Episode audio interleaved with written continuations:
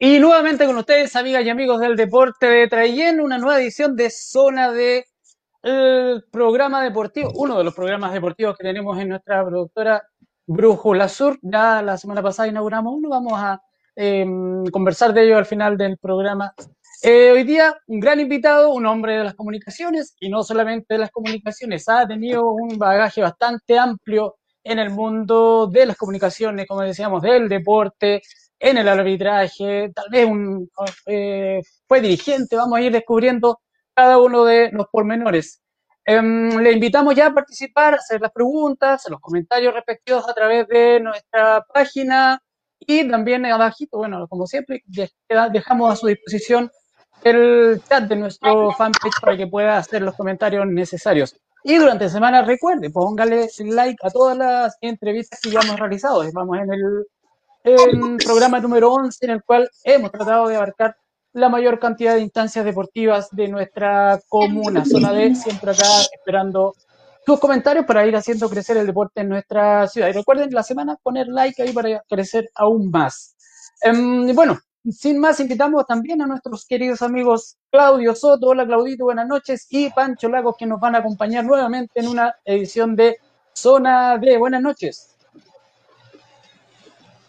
Hola Patricio, gusto de saludarte, un gusto de saludar a toda la gente que está viendo a través de Facebook Live, a través de esta red social a lo largo de todo Chile y por supuesto de toda la comuna de Treken. Hoy día un gran invitado, un hombre de las comunicaciones, un hombre de radio, un hombre que estaba en terreno desde hace muchos años eh, compartiendo junto al deporte. Así que vamos a conocer un poquito más de su trabajo, también su faceta deportiva, entre otras cosas. Así que yo muy contento por mi lado de estar nuevamente con un nuevo programa en Zona D. Eh, Patito. Panchito, buenas noches. ¿Cómo estamos para esta nueva edición de Zona D?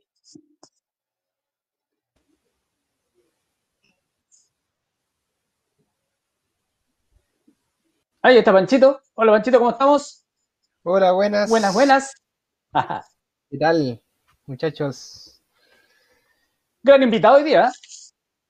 Sí, gran invitado. Eh, don Fernando Lavir, uno de los precursores de la, de la comunicación deportiva, con vasta historia deportiva en nuestra ciudad, así que un, un agrado tenerlo junto a nosotros, nuestra pseudo competencia.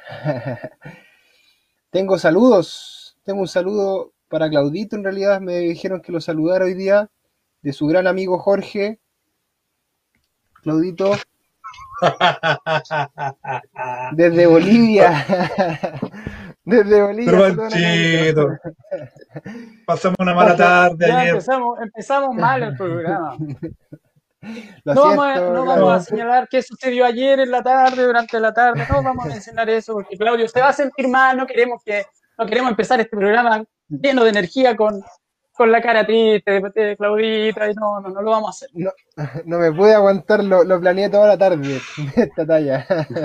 Mira, estuvimos detrás de cámara y no dijo nada, esperó salir al aire para ahí, ahí, frente a toda la ciudadanía, a toda la gente que nos ve. Bueno, ayer Procolito perdió el análisis del fútbol. ¿Qué puedo decir? No tenemos equipo todavía, los jugadores algo está pasando, será el entrenador, será los jugadores, no sé, pero hay que hacer una reestructuración fuerte ahí en, en Colo Colo, ¿ah? Pero bueno. Sí, no, ahí, vamos a, ahí vamos a conversarlo igual, ahí lo vamos a conversar con don Fernando cuando nos, nos, toque, ahí vamos a ver su opinión, no sé, y tal vez abra su corazoncito de qué color lo tiene, vamos a preguntarle ahí a ver qué, qué sucede con... Vamos, vamos a comentar, Azulito. Ah, ahí vamos a ver, vamos a ver, ahí vamos a tener problemas ahí entre azules y blancos. No, no, creo, vamos a hacer una conversación amena, una conversación que no solamente va a ir en lo deportivo, sino que vamos a tratar de abarcar su vida, su trayectoria, pero obviamente enfocándonos más en los comunicadores, vamos a ver cuántos años tiene, sin saber la edad, pero cuántos años tiene en este mundo. Chiquillos, eh, si nos referimos a la práctica deportiva durante todos los programas que hemos visto ya, eh, hemos visto grandes exponentes y hemos tratado de traer a la mayor cantidad de exponentes de todas las disciplinas. Pero cuando acá entre quien se menciona eh, a quienes han tenido el privilegio de dar a conocer la práctica deportiva por más de 26 años, eh, surgen dos nombres, por lo que he escuchado. Don Luis Santander, no solamente referente en el deporte, sino que las comunicaciones en general, y gran cantante, por lo que me han, contado. Y obviamente nuestro invitado, que es don Fernando Lavín Sandoval. Obviamente los días lunes, miércoles y viernes él está ahí dando a conocer durante mucho tiempo ya eh, todas las actividades deportivas locales, regionales y nacionales. Con él conversaremos hoy día, como decíamos, no solamente de deporte, de comunicaciones y mucho más. Pero chicos, a ver, decir 25, 26 años pareciera así como, wow, pero es un cuarto de siglo. Como mi edad, más o menos, por ahí. Claro, como 25 años. ¿Qué le parece, Claudito? ¿Qué le parece un hombre que haya dedicado todas casi 25 años a historias, relatos, encuentros? ¿Cuántas memorias deben haber ahí? Ustedes, me imagino, tiene muchas memorias. ¿eh? ¿Qué les parece? ¿Qué les parece este hombre acá con tanto tiempo en este mundo? Mira, Patricio, yo creo que para mí es un récord, un récord que alguien permanezca tanto tiempo en el área de las comunicaciones, porque estamos hablando de 25 años. Yo tuve la oportunidad a mi inicio de trabajar en radio a partir de los 19 años. Trabajé 5 años, seguido trabajando. Uno tiene que buscar sus destinos laborales y profesionales. Pero Fernando Lavín ha sido consecuente con su trabajo y 25 años no cualquiera lo logra, sobre todo en una, en una plataforma que de alguna forma igual es difícil para sobre todo lo que él hace en terreno, transmitir desde un estadio, desde una cancha, desde otra comuna, entonces no es un tema menor. Yo personalmente los conocí a ambos, a Fernando también, ya, y a Luchito Santander, eh, en varias ocasiones mm. nos, nos, entrevistamos en la radio, entonces, grandes personajes, un gran personaje como Luchito Santander, que lo recuerdan hace un par de días, tuvo de, de aniversario de su muerte, y bueno, Fernando, que como dicen ustedes, está de lunes, miércoles y viernes cumpliendo una labor distinta, una labor... Eh, acá no se puede hablar de competencia entre un programa que está partiendo, por ejemplo, como el nuestro, que es que el enfoque es distinto, mirándolo de otro, desde otro punto, y la, y la idea de entrevistarlo a él es eso, conocer a quién está detrás del micrófono de, Radio Estefanía, a quién es Fernando Lavín, en todas esas facetas, y que para que la comunidad traiguinina vea que podemos ser un solo equipo, que podemos trabajar para el mismo, la misma línea siempre en pos de buscar eh, comunicar a la gente todo lo que es el deporte, el, deporte transversalmente y a través de sus personas también. Eso, Patricio. Pancho, bueno, usted es más jovencito, pero me imagino que igual escuchó algunos relatos, Fernando, a lo mejor lo transmitió en alguna pichanguita o algún partido por ahí, ¿no? Eh, sí, eh, muchas veces hablar de 25 años es hablar de mi vida completa, en realidad. Yo tengo 26. O sea, eh, pensar solamente el tiempo que lleva don Fernando Lavín eh, transmitiendo, llevando, acercando el deporte a la comunidad de es mucho. Eh, de verdad, yo me lo he topado muchas veces en campeonatos regionales de fútbol, ¿cierto? siempre atento igual de repente cuando los equipos traigueninos van a jugar afuera estoy atento al reporte que hace don Fernando Lavín. Entonces, eh, eso también habla muy bien de él porque es, su tiempo, ¿cierto? Eh, es su pasión, por lo que, por lo que logro entender. Eh, no cualquiera hace ese tipo de cosas, de, viajar junto a los equipos, de acercar las competencias, ¿cierto? Tanto locales como nacionales como regionales, ¿cierto? Así que de verdad que yo lo admiro bastante. Eh, además, tiene una disposición tremenda de poder eh, dar a conocer eh, ciertas cosas. Nosotros como club de básquetbol hemos no ha dado el espacio para poder darnos a conocer también. Así que muy agradecido de su, de su programa, ¿cierto? Y muy agradecido de su trayectoria porque de verdad que, que es admirable. Patito.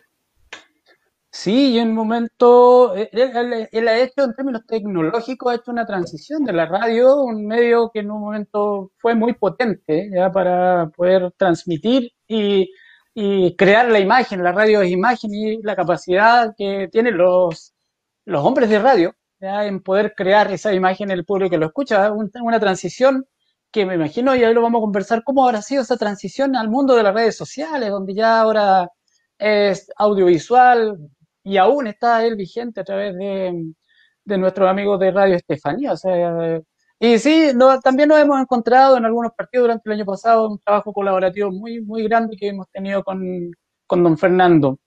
Em, y lo vamos a conversar en un ratito más. Pero antes los voy a invitar a conocer a otro gran personaje de nuestra comunidad.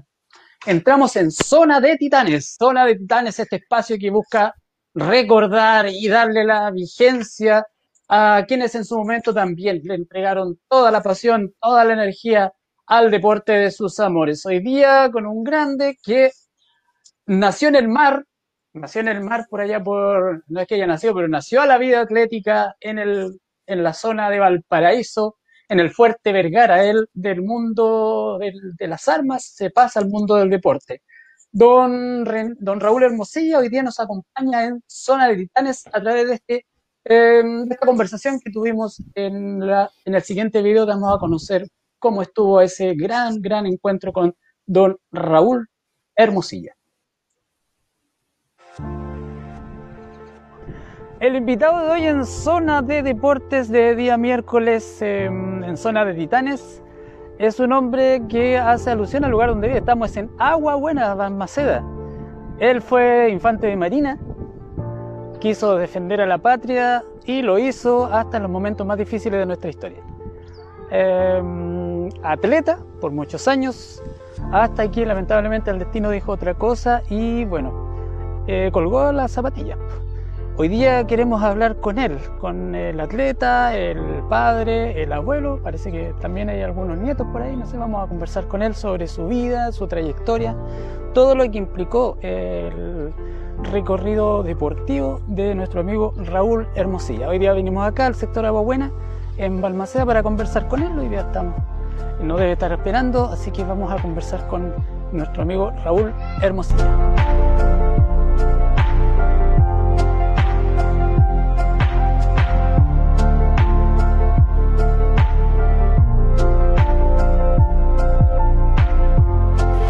miembro de la noble fuerza de infantería de marina en el Fuerte Vergara. Usted me contaba que en esos años usted partió con el gusto por la... ¿Cómo fue ese inicio de, como atleta? Y bueno, allí el inicio como atleta ya fue por, en la misma, en la tarde, salir después de las 4 cuando se retira el personal, el que queda libertad uno. Entonces, ¿qué es lo que hacía? salía como eh, recreación el trote. Un trote, un trote recreativo. Ahí tuvo hartos triunfos por lo que me contabas. Sí, sí, y digamos, triunfos de carreras militares. Ya, entre todas las instituciones, todo lo... Y todo lo que es la, la institución de la Armada. Perfecto, ahí hubo harto reconocimiento, me imagino, por parte de sus superiores. Sí, sí, también, sí. ¿Cuántos años ahí corriendo? A ver, eh, como aproximadamente sus 15, 20 años aproximado, aproximado. Sí, sí. Ya. Usted, bueno, ya después del. entre el 73 y el 79 está en la Fuerza Armada y me contaba que llega a Traillén el año 79. 79, sí. ¿Qué pasa ese año? Y usted me decía que empezó como a mantener la idea del trote. Justamente, reuní jóvenes para salir a trotar las tardes más también lo que le decía, trote recreativo. Después ya fue con plan de entrenamiento, ¿me entiendes? ya para competir ya. ¿Y ese plan lo, lo elaborado usted para poder trabajar? No, me lo elaboraba Víctor Belmar, un atleta de Temuco. Víctor Ah, perfecto. Sí. ¿Con ellos qué, qué tipo de trabajo hacía en esa época? Eh, trabajo de pista, repeticiones de 1500, 100 y 400. ¿Y el circuito cuál era el que recorría? No, ese, solo eso es pista. Ya. Solamente en pista. Ahí Después, eh, hay un día, dos días en la semana que se hacía trote y carretera, Farley. Cambia de ritmo cada 1500 metros. ¿Y cómo eran los chiquillos? ¿Eran, ¿Eran ágiles? ¿Se cansaban rápido? No, no. ¿Allá llegaban mucho por los no, no, no, Bien, bien, digamos, le gustaba y le gustó mucho. Em, con ellos usted me decía que formó el, segundo club de atletismo. ¿Cómo se llamaba ese club? Club Atlético Benjamín Acero Trillat. ¿Pero cómo fue? ¿Después se organizaron? ¿Cómo tuvo la... Ah, yo... ¿Quién fue la primera directiva? No, yo llegué a donde la hija, la sea Emma, para conversar con mi papá, porque yo quedé con esa inquietud de que no andar corriendo suelto, sin club, ¿me entiendes? Entonces, eh, conversé con ella para que preparara el papito. Y yo tenía la inquietud de organizar un club en el nombre, en su nombre, porque mi padre ha dicho que era, me contó que era campeón, tricampeón sudamericano. Tricampeón. De lanzamiento, que fue en Brasil, Argentina y Chile. ¿Y qué le dijo la, hija? Eh, que iba a conversar con él. Y él cuando fui después hacer el resultado, gustosamente no recibieron. De ahí, bueno, se conformaron como club y empezaron ya las competencias. Justamente, sí. Primero organizamos un club, pero sin nombre. Ya.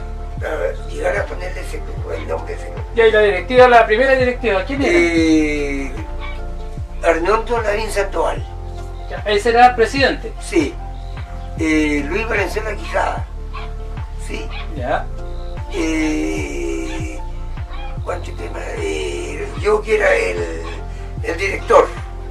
Víctor Fuentes Víctor Fuentes, sí. Y Armin Llano. Armin Llano, este era el otro. Ya. Profesor también. O sea, el año 89 se forma el Club Atlético. Justamente. Ya. Cuéntanos, bueno, después ustedes empiezan ya a competir de manera oficial como club. Oficial como club, sí, salíamos, fuimos a Valdivia, fuimos a Temuco, anduvimos en Angol, fuimos aquí a La Purén, Alvarino, eh, Perquenco, Victoria y, y mm. Digamos, poco, pero se traía el logro. ¿Cómo, claro, ¿cómo, ¿cómo fueron los resultados ahí? Muy buenos en el club. ¿Siempre hacían podio o primero, segundo? no, no, no. Siempre hacemos podio. Primero, segundo, tercero. Eh, primero, segundo y así. Pero nunca estábamos bajo del Em, ya, don Raúl. Bueno, después del año 89, bueno, se formaron como club, perfecto. Y salieron a competir, pues. Salimos a competir a Cuéntenos, ahí estamos viendo una cantidad de medallas enormes ahí encimita. ¿no? si las contáramos estaríamos todo el año porque me imagino la cantidad de triunfos que ustedes tuvieron. La, primera competencia que tuvieron, usted me comentó que había sido en Angol. En Angol, sí. Es el, aniversario de Angol. Ya. Ya. Ahí logramos eh, podio primero, segundo y tercero. Primer lugar el que habla, segundo lugar Riquelme. ¿Cómo le decían a don ¿Ah? ¿Cómo le decían? ¿A, Inquietor? ¿A don Eduardo? ¿El Inquietor? El Inquietor. El Inquietor, Eduardo Riquelme Muñoz. Y Armin Llano Roja, el tercer lugar. Perfecto. Luego Lautaro, ¿cómo estuvo ahí la competencia? Esa copa del segundo lugar, me dijo. Sí, este segundo lugar, sí. El 93. Ya, después nos vamos. a los sauces. sí, los sauces. Ahí tu podio eh, eh, Garrido, Jorge Garrido. Ya, y, el otro joven fue Erwin Ibáñez, segundo lugar. Y tercero tomó eh, cabeza roja de, de los sauces. Ya, y ese de los sauces. Ese fue el año 83. 83. Ustedes constantemente estaban compitiendo el año 81 en Angola, el 82 en Perquenco, el 83 en Lautaro y los Sauces en abril el mismo año 83.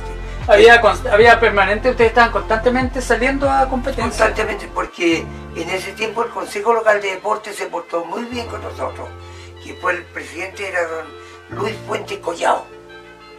Él, donde apenas lo veía, ¿dónde van? ¿Ah? ¿Dónde quieren ir? ¿Dónde van? Para aquí a participar. Y él, mi primer sudamericano que tuve, que fue en Arequipa, él se forzó buscándome mi, mi auspicio, ¿ah? en todas partes. Fábrica de Teja, que don Alberto Leví, y él me pagaba los vuelos comerciales en avión. Y don, el señor, el director de la presidencia, él me pagó, digamos, medio pasaje y los papás tuvimos que hacer baile, que sé para poder reunir los dineros. Ya, me dijo que había ido a Arequipa. ¿Cómo, ¿Cómo nos fue por allá? El año 88. No, ahí tuve el décimo lugar. ¿La altura? Esa fue la que me apuró. Sí. Pero llegué a la meta, sí. ¿Cómo, cómo, cómo se siente el cuerpo corriendo? Eh, ¿Pero ahí faltó preparación? ¿Cómo, cómo no, fue? no, sí, yo iba, iba bien. Tenía el, mi entrenador en ese tiempo era un profesor que era de Lota, que estaba aquí en el Liceo de Hombre, eh, don Ricardo Escobar. Muy buena persona el hombre. Salía con nosotros, correcto, sacrificaba parte de su, digamos, descanso. Salieron el año 90 igual. Fueron Sí. a Uruguay. Sí, ahí fue a Montevideo, Uruguayo.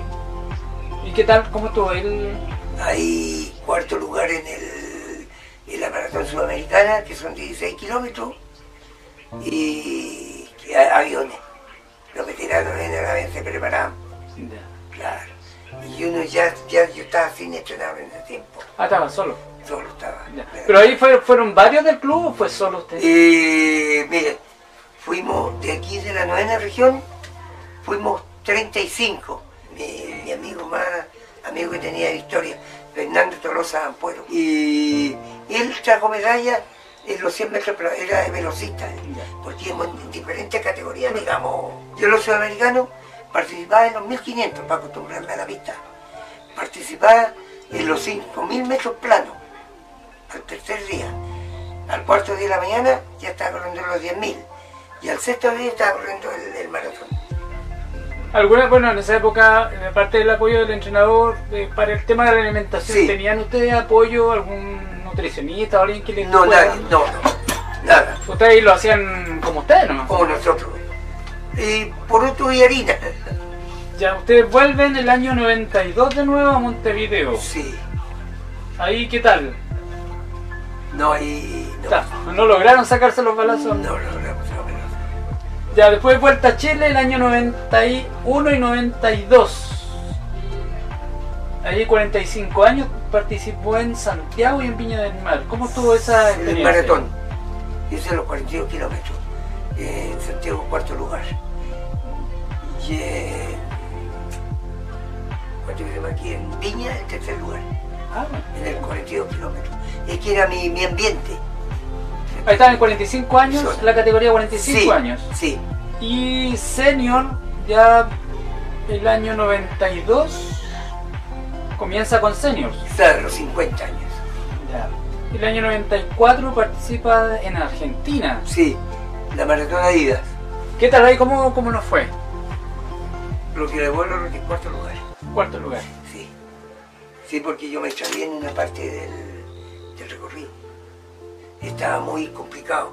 Eh, me fui por una cuadra corriendo por corriente. Llegué a Florida y veo que en Florida una cuadra más arriba era la que doblaban y ese. O sea, la indicación estaba mala. La guía estaba mala. Sí. Si no hubiera sido un segundo lugar, Un segundo más o menos. Un tercero. ya. Sí. ¿Cómo, cómo no. se siente correr fuera? Bueno, tuvo harta experiencia en Montevideo, en Sí. Argentina, en Uruguay, eh, en Maturín. Venezuela, en Maturín. Maturín. Maturín. ¿Cómo, cómo, ¿Cómo se vive correr fuera? Más relajado. No tan, no tan presionado. Y el tema de ser de Chile, eso... Sí, eso, eso es. Uno ya con el, el derecho de haber cantado la canción nacional, uno ya, eh, digamos, eh, es bonito. Va con ganas de hacer algo. ¿Cómo, cómo fue la relación con otros competidores extranjeros? Era, Ni un problema.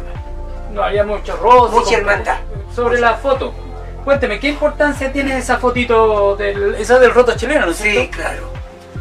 Y esa tiene import- bastante pa- porque le hicimos harto empeño para poder eh, y entre los colegas, entre los compañeros aquí, muy bien todo. Ya usted me decía que eran solo tres guininos. Traiguenino, fue la primera prueba que se hizo en, en. Digamos, la inauguración del trote chileno. Entonces se le dio prioridad al local. Usted me decía que habían ido a Valdivia igual. Valdivia sí, ahí tuve el primer lugar yo.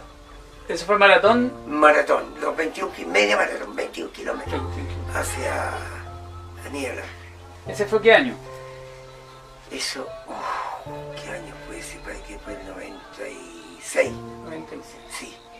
yo ahí empecé a, a bajar ya la... ¿Cuándo, empezó usted ya a notar que o sea, pues ya las carreras le eran un poco más pesadas? Que ya Como el 98 ya. 98. Sí, sentí la carga, sentí el peso de la, la prueba. Ya no era el mismo de antes. ¿Cómo se sintió ahí cuando empezó a sentir eso de...? Me, mal, me sentí mal, sin fuerza, sin potencia. ¿Qué se le venía a la cabeza? ¿Seguir rabia, pena, frustración? Eh, frustración, sí. No pena porque nada más que frustración de no poder seguir, porque yo la última maratón que hice fue la de Villarrica. ¿Ah? Con Villarrica, que fueron 42 kilómetros. Eh, ahí yo me retiré. El capitán de Guillo está gastando nada más que energía de más.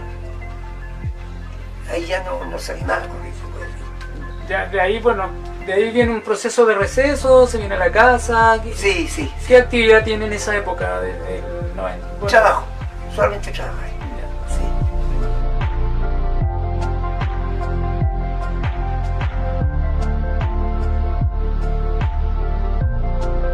Hola amigos, cerramos un nuevo capítulo de Zona de Titanes con un grande del atletismo de Traillén Raúl Hermosilla. ayer estuvimos compartiendo en su casa con su familia y día desde el recortán del fiscal de nuestra comuna. Un grande hombre de mar por muchos años, después se dedica al atletismo, formador de generaciones, formador de un club atlético que ya lamentablemente no está, pero esperamos que eso no quite las ganas de que las nuevas generaciones, como él bien lo decía, siga adelante con este maravilloso deporte. Eh, terminamos acá, un saludo a todos los que nos siguen en zona D, nos vemos hoy día en la noche con para encontrarnos con otro gran personaje del deporte el próximo miércoles. Nos estamos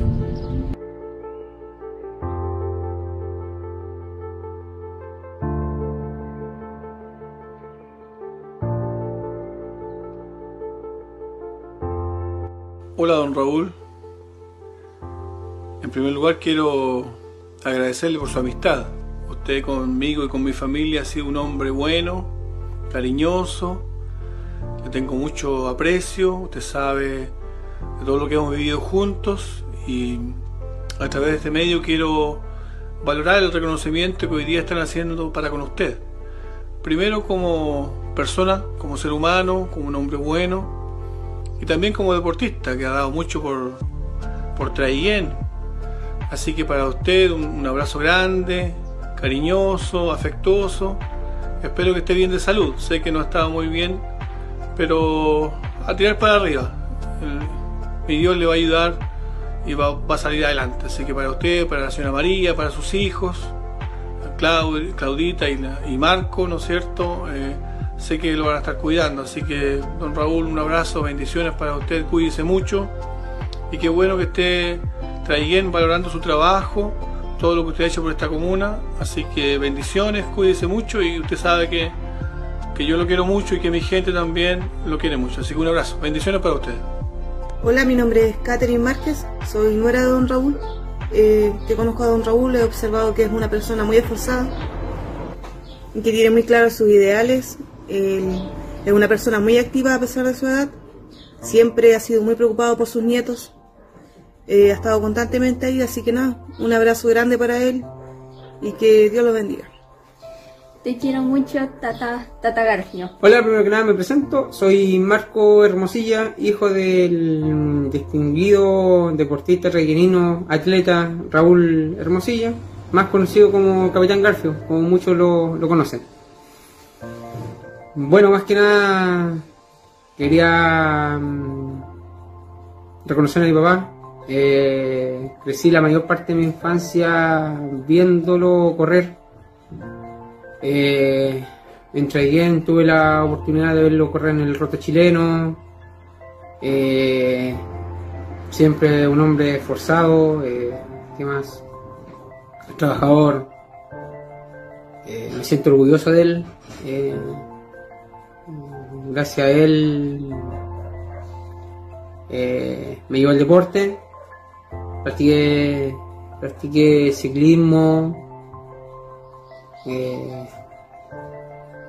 fútbol y me quedé con el ciclismo. Eh, deporte que lo unió a ambos como padre e hijo. Eh, siempre va a apoyar en las buenas y en las malas. Eh, nada, decirle gracias por todo lo que hiciste por mí y nada, te quiero papá, te quiero mucho y, y sigue así como, como eres, no cambies nunca. Te quiero viejo.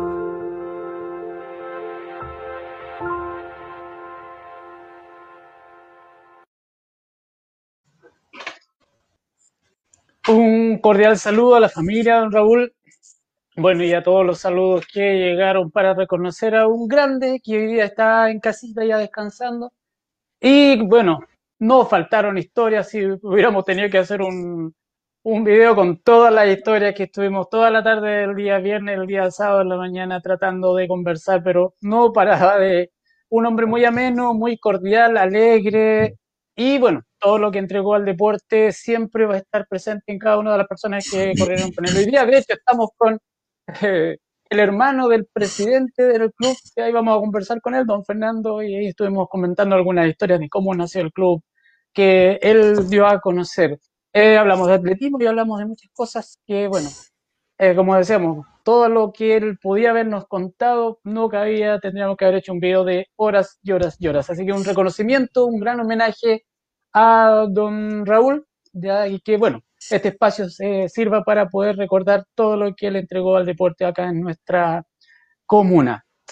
Em, bueno, damos la bienvenida a don Fernando Lavín Sandoval, también deportista, árbitro, dirigente, ahí vamos a ver, y sobre todo comunicador del deporte que llevó durante mucho tiempo el deporte a los oídos de muchos y muchas que en su momento solamente podían acceder a la radio, bueno, y ahora como comentábamos es más complicado eh, extender la, en la radio por las limitantes que hay, pero él a pesar de todo se ha mantenido trabajando con lo que es en este momento Radio Estefanía. Damos la bienvenida esta noche entonces a don Fernando Lavín. Buenas noches, don Fernando. Un gusto de tenerlo acá en el panel virtual junto a Claudio y Pancho que van a dar los saludos respectivos. Muchas gracias, Patricio. Eh, de verdad, he conocido más a fondo el trabajo que ustedes realizan y felicitarlos porque apoyando la actividad deportiva y sobre personas, mostrando también la parte humana. Bueno, chiquillos, también quieren darle un saludo, Claudito. Ahí son años de radio, Claudito, ya. Bienvenido, Fernando Lavín. Colega. Colega radial en sus en, su años, en su momento. Lo en lo que no somos colegas al, tiro voy a decir, ah, de la U, el amigo, y yo con Colino. Ah, no, no, no, por favor, por favor, pero, paz, paz. Siempre, no, siempre hemos. Es el, eso es lo lindo del fútbol y eso es lo lindo que traspasa también a, la, a la, amistad, el cariño. Tenemos una buena amistad, una buena relación con, con Fernando. Hemos compartido espacios deportivos en cancha y qué mejor, un gran jugador también, ¿ah? un gran jugador, o sea, hay que decirlo con todas sus letras del hombre, ¿ah? tiene, tiene talento. Así que bienvenido a nuestro programa, Fernando Lavín. Muchas gracias. Muchas gracias. Saludarlo a ustedes. Pues. Realmente eh, para mí es un orgullo de estar junto a ustedes, gente que está vinculada igual al deporte y, hay que empujar todo al mismo lado. Hablar un poco de competencia ustedes. Eh, no, no hay que visualizar una competencia, sino que más un sentido de colaboración, porque tenemos que llevar todo el deporte traiguenino hacia, hacia la cima. Oiga, Fernando, no le crea si está dorándole, dorando un poco la píldora para que no, lo, no, le, no le sé por la derrota de ayer. Así que no le crea, no, está ahí, ahí muñequeando un poco. no, Claudito lo conozco harto. Son cosas del fútbol. Oye, y el Chaquito, me preguntan por interno, ¿y el Chaquito Morning? ¿Qué, qué pasó por ahí? Ah. ¿Está el corazón dividido está, ahí? Está, empujando la tabla. Ah. Ah. Pero los dos, tus dos equipos están empujando la tabla entonces, madre mía. Ay, sí. ya. Panchito Lagos.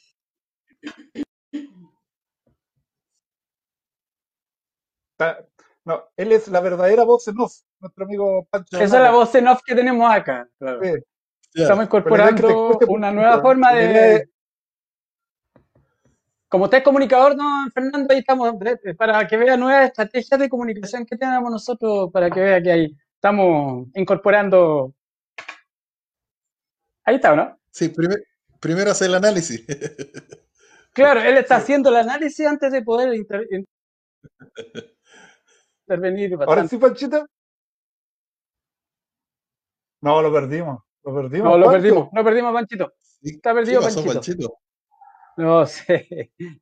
Ya, don Fernando. Bueno, eh, está de más decir que este ha sido un largo caminar, obviamente, que le ha llevado a desempeñar muchos roles. ¿ya?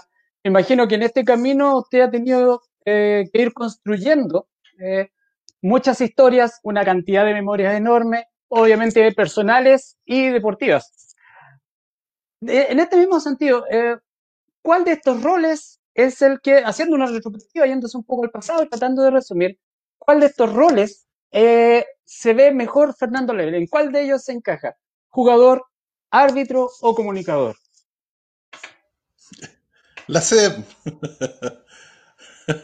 La sé porque jugador fui mal, jugador malo.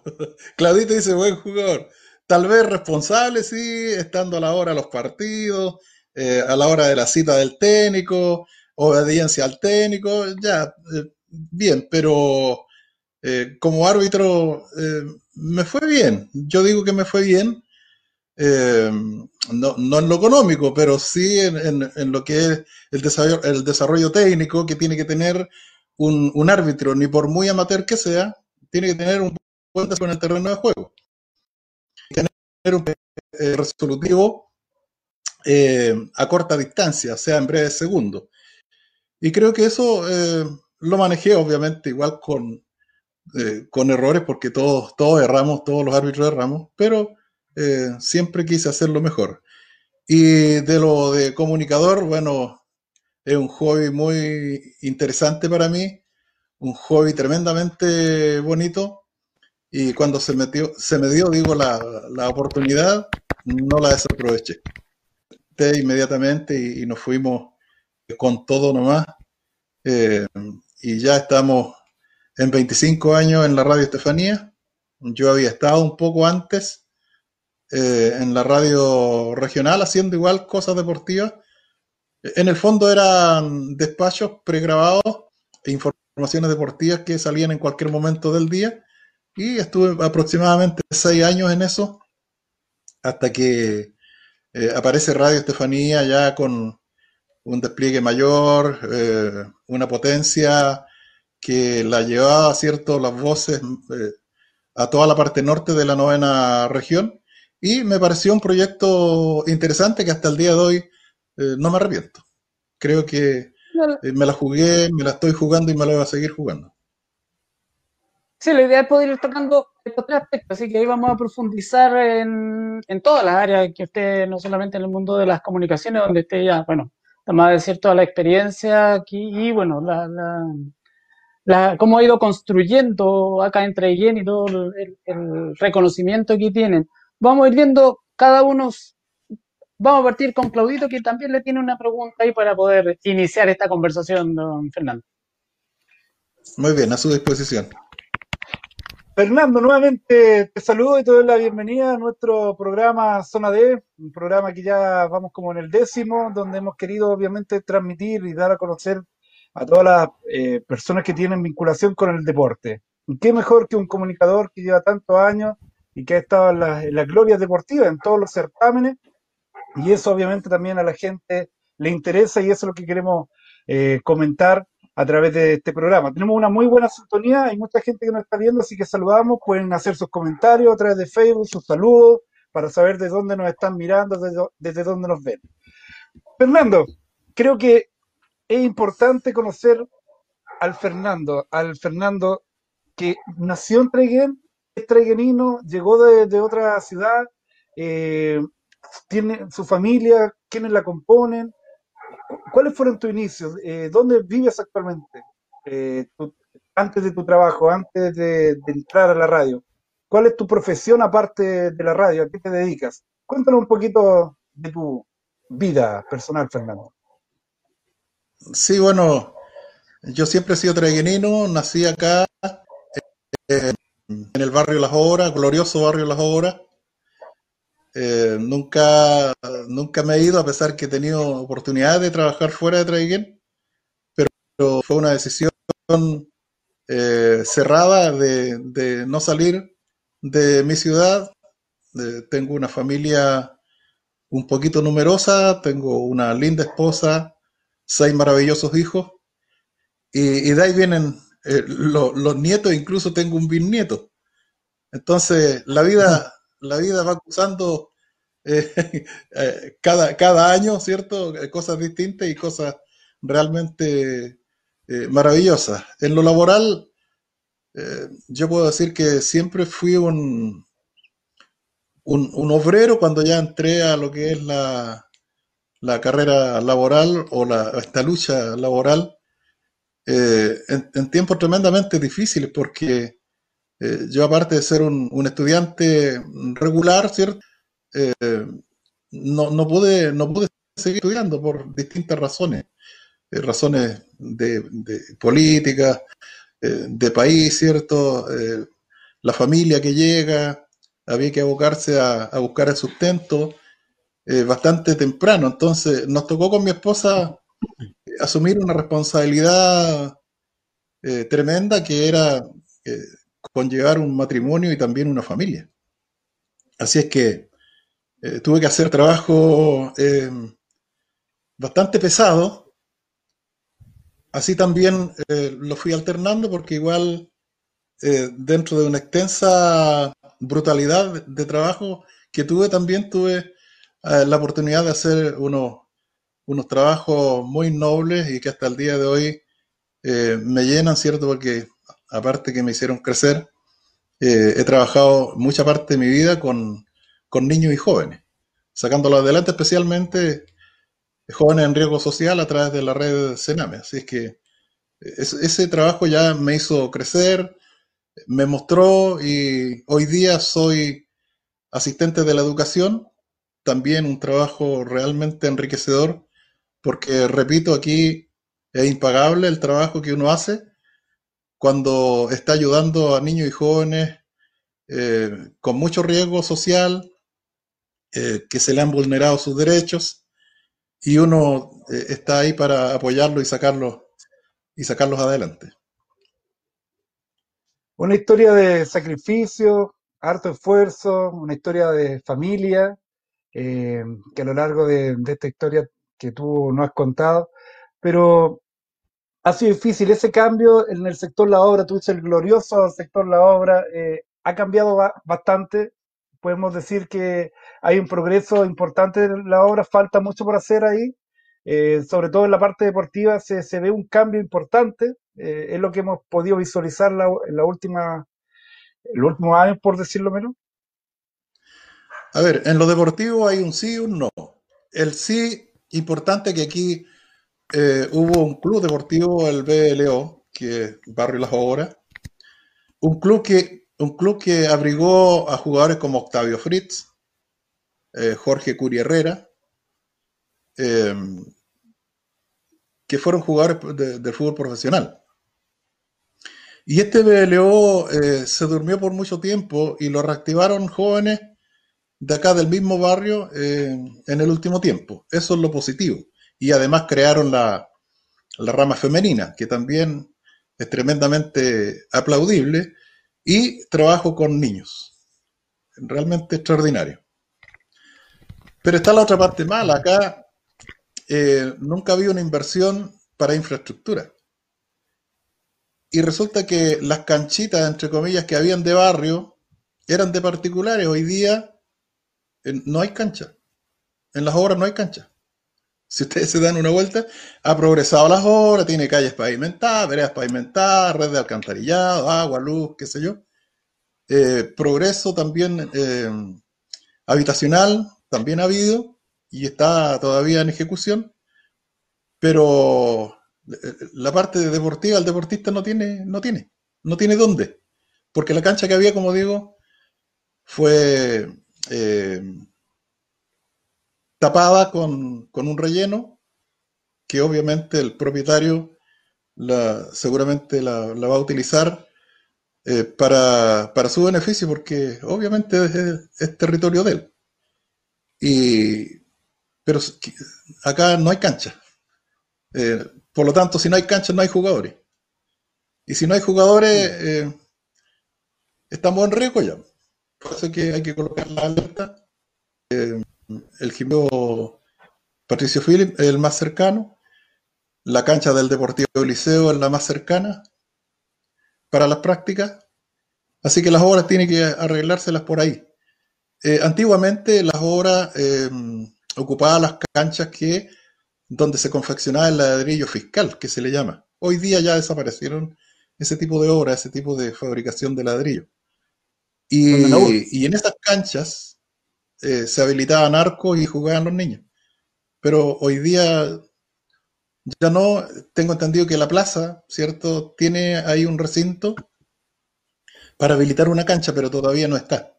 Así que falta todavía mucha manito acá en las obras y hay que poner atención por los que se están postulando, los que están y los que se están postulando, eh, una manito para acá, para el barrio de las obras. Algo, algo importante. para yo mirarlo de acá. Sí, pues, algo importante señalarte que es el tema del club, del BLO. ¿ah? Importante y y un gran trabajo. A lo mejor de poquito, ese, ese punto a lo mejor va, a generar algo más. Así que es positivo que se haya reactivado este club y sobre todo en la parte femenina también que, está un poco ausente, como, como dices tú, transversalmente en todos los clubes.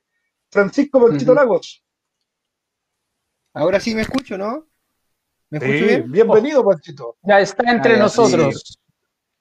Será para mantener el suspenso nomás ah, en, el programa. Aprovecho entonces de saludar a, mi gran vecino, eh, don Fernando Lavín. Lo veo siempre ahí pasando un auto, siempre me saluda. Una gran persona, un gran vecino, ¿cierto? Eh, una persona eh, muy carismática, muy, muy reconocida a nivel local. Así que un gusto, don Fernando, tenerlo acá con nosotros. Del otro lado de la vereda, yo siempre he estado de entrevistado en su programa, así que Ahora nos toca a nosotros entrevistarlo a usted. Así que la venganza, claro. Sí, muy, muy contento y darle las gracias desde ya por, todas las veces, por toda su disposición que nos ha tenido en el programa con nosotros como club, en nombre del club, así que bien. Pero don Fernando no solo es un gran sí, don Fernando no es, un, solo un gran vecino, es una persona eh, multifuncional, por, lo que ya hemos visto, ¿cierto? un atleta o futbolista, ¿cierto? ¿Cómo fue esa, experiencia en esos dos mundos? Cuéntenos, don Fernando, por favor, y su paso por, los distintos clubes que hay acá en Treguén, para conocer su historia deportiva. Sí. Sí, bueno, yo hice atletismo con Raúl. Con Raúl, eh, me gustó mucho la entrevista que le hicieron. Realmente eh, conozco cada detalle de, de, lo que él dijo y de sus triunfos. Eh, es más, una vez me conmoví, ¿cierto?, en mi calidad de dirigente y, le, hicimos una campaña a los trabajadores, a Raúl para que fuera a Carrasco, a, Uruguay, a competir a nivel internacional. Eh, porque así funcionaba la cosa, había que hacer, había que hacer la cucha y bueno, en mi vida me ha tocado no tan solo el caso de Raúl, sino que también en otra idea eh, hacer lo mismo y buscar los recursos o ayudar a buscar los recursos para que eh, la gente pueda desplazarse eh, con más facilidad, que el deportista pueda hacer lo, suyo sin tener que estar pensando en que me ayudarán o no me ayudarán. O sea, tiene que ser algo seguro, un candado muy seguro para que ellos puedan desarrollarse. Y, y yo, yo corrí en mi, en mi infancia y juventud, eh, distancias realmente eh, muy cansadoras. Era, generalmente eran eran tres vueltas para que ustedes más o menos eh, midan la distancia. se partía desde la plaza, se subía por calle Lago hasta calle 21 de Mayo, 21 de Mayo hasta la entrada del cementerio. Del cementerio, Pajarito, pero no estaba pavimentado de, piedras para arriba hasta la carretera. De la carretera había que llegar hasta Aguacolda o si no, hasta lo que eran los semáforos arriba al cruce de la línea. Eh, eh, era optativo por distancias. Entonces, a, mí me tocaba, eh, como era más atrevido, me, tocaba ir a los semáforos arriba, dar la vuelta, bajar por la Virgen, volver a la plaza y, tres veces lo mismo. O sea, era, era bastante duro y por eso que escuchaba atento yo a, Raúl y, toda la gente que en ese tiempo hacía atletismo. Nunca yo gané una corrida, nunca. Nunca eh, estuve en un podium, jamás. Pero lo importante, que si corríamos 120, yo llegaba dentro de los 40 que llegábamos a la meta, porque mucha gente quedaba en el camino. Es que era muy duro. Eh, la gracia de acá es que como estaba el regimiento, el regimiento aportaba muchos soldados para que participaran en, en, esta, en estas corridas.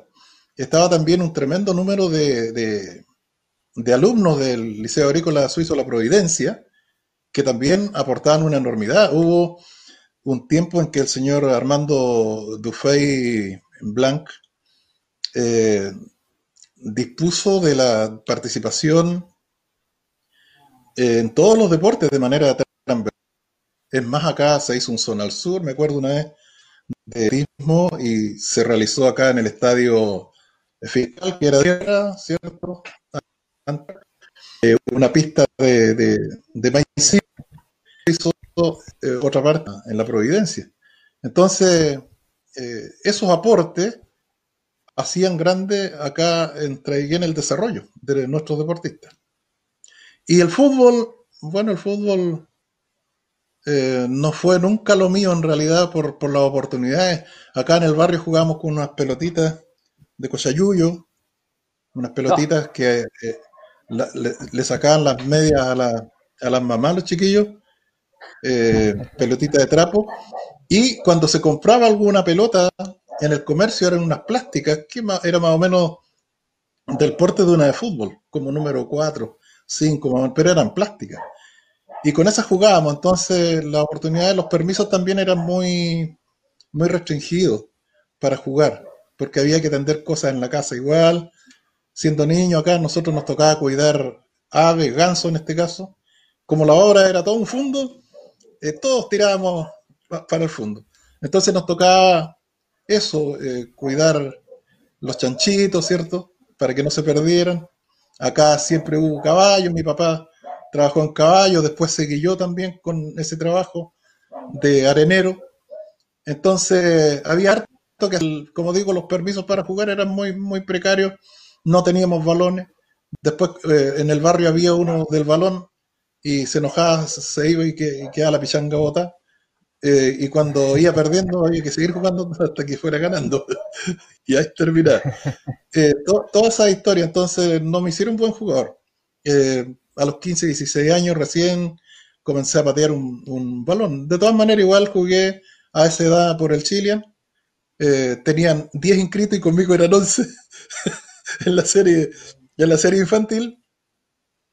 Eh, después ya pasé a primera, me fui al Deportivo eh, Liceo. Eh, después del liceo pasé en primera, tenía los dotes, yo que no tenía los dotes para continuar. Por lo tanto, me salí solito y me dediqué al arbitraje. Un buen periodo.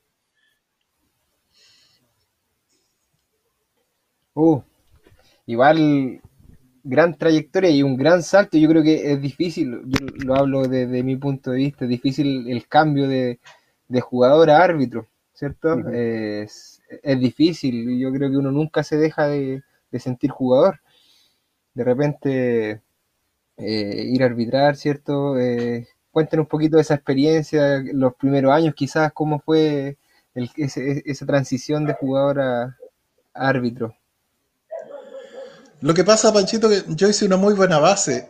Eh, yo tenía muy buena voluntad y todavía la tengo. O sea, eh, había una pichanga en el castillo, por ejemplo. A mí me gustaba mucho ir a ver el, fútbol rural ahí. Eh, todos los domingos había fútbol. Y, siempre faltaba el árbitro. Y me decían, Fernando, arbitra no el partido. Ya, encantado de arbitrar. Entonces yo hice una buena base antes de entrar a la asociación. Tuve que conocer algunos aspectos, aspectos técnicos, ¿cierto? Y, reglamentarios. Y, eso me costó, fíjate, no es por cachiporreo, pero yo en 15 días ya estaba arbitrando en la competencia regional. Fui designado inmediatamente a la competencia eh, regional y, eso me hizo también interesarme en la actividad y, pude lograr muchas cosas hermosas. Estuve en la tercera división.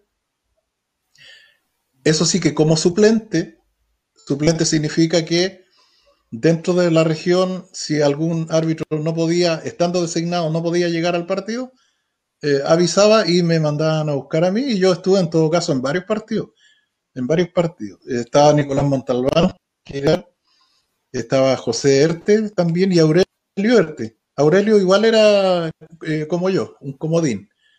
Eh, los oficiales de tercera eran Nicolás Montalbán y, José Erte. Es que ah, muy, muy, muy buenos árbitros. Yo de verdad aprendí mucho de ellos. Eh, en ese tiempo, de verdad, habíamos más, más de 30 árbitro de la asociación. Estaba tu papito también, eh, Francisco, que él también fue un hombre que llevó el deporte de principio a fin. Entonces, eh, de esa gente uno aprende muchas cosas. Y, y, lo más bonito del arbitraje fue cuando, bueno, todo esto eh, tuve muchos, muchas participaciones a nivel regional, algunas finales también. nunca tuve problemas, problemas de partido, eh, de resultados de partido. Eh, gracias a Dios, eh, siempre fue limpio. Bueno, igual, igual había discrepancias de los jugadores, de los, técnicos, en algunas cosas, pero en el plano general no, tuve mayores complicaciones. Y, y, lo más relevante de esto es que yo fui convocado cuando Universidad de Chile, a quien tanto quiero, pero bajó a segunda con Pellegrini. ¿Ya? Y en ese resorte que hizo, en ese salto de caer al vacío y subir inmediatamente, porque estuvo un año en segunda, eh, conociendo también el deporte más, más competitivo, porque ahí está la, competencia. Eh, ahí me convocaron a, a, este partido amistoso entre Deportes Temuco, en el Germán Becker, y Universidad de Chile. Pero lo más lindo de esto todavía no es haber estado en el partido, sino que eh, nosotros llegamos cuando nos en el estadio, eh, después en los, en los camarines, nosotros con una charla técnica, árbitro Jaime Montalbán, hermano de Nicolás. Eh, yo fui con José Erte a ese partido, Nicolás no, no pudo, ¿sabes? Está delicado de salud. Y empezamos a, escuchar al, profesor, su charla técnica, porque eso tiene que hacerse en todos los partidos. Yo cuando fui árbitro siempre se hizo la charla técnica eh, para ponerse de acuerdo en qué se mete el asistente y cuáles son las responsabilidades de, cada uno, para que no haya un revueltijo ahí, eh, un ondeo de, banderola que uno ve de repente que es vergonzoso. Entonces, eh, después de la charla, el profesor nos dice, ya vaya uno a cada camarín eh, a colocar los equipos a, una especie de set central que había. Y, después salimos encabezando nosotros eh, la, fila de, de, jugadores de ambos clubes. Y cuando aparecimos ahí en el túnel, el estadio lleno, lleno, pero lleno. A mí no me dio cosa, no me dio julepe, no me dio miedo. No, sino que dije yo, gracias, gracias a Dios donde, donde estoy acá. Una cosa realmente increíble. Trabajé con muchas ganas el partido. Tampoco tuve problemas, aparte Fournier nomás que me, dijo algunas cosas, pero me dijo muchas gracias por todo. Empataron a dos esa vez. Empataron a dos esa vez y, y, creo que fue lo más, lo más enriquecedor que me ocurrió con el arbitraje me imagino una, una gran experiencia, don Fernando. Todos soñamos quizás jugar con un estadio lleno, un árbitro, me imagino, arbitrar un partido con un estadio lleno, ¿cierto? Eh, pero es un rubro difícil, es un rubro difícil el arbitraje, lo digo porque yo me dedico a eso hoy en día, eh, pero es bonito a la vez.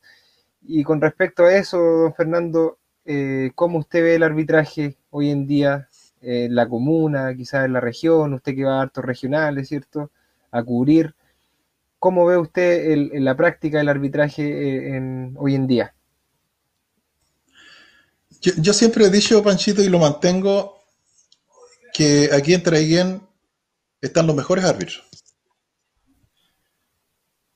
Pero cuando, cuando uno se lo dice, eh, hay, hay, hay personas que los humos se le dan para arriba. Y debería ser todo lo contrario. Eh, yo he visto en, acción muchos, muchos de, las distintas asociaciones, ojo que quedan muy pocos ahora. Y Traiguén tiene buenos árbitros. Nada que decir respecto a otras, a otras comunas. Eh, pero podrían ser mejores. Aquí lo que le falta a nuestros árbitros es eso, la preparación de cada uno de los partidos. Eh, los árbitros tienen que conversar antes del partido. Los árbitros tienen que llegar una hora antes de cada partido para poder hacer un análisis de cómo va a ser ese trabajo, un trabajo planificado. No salir al lote nomás eh, llegando cinco minutos antes se colocan la casaquilla y salen al, terreno de juego. Eso no, es mejor no ir. Es mejor no ir.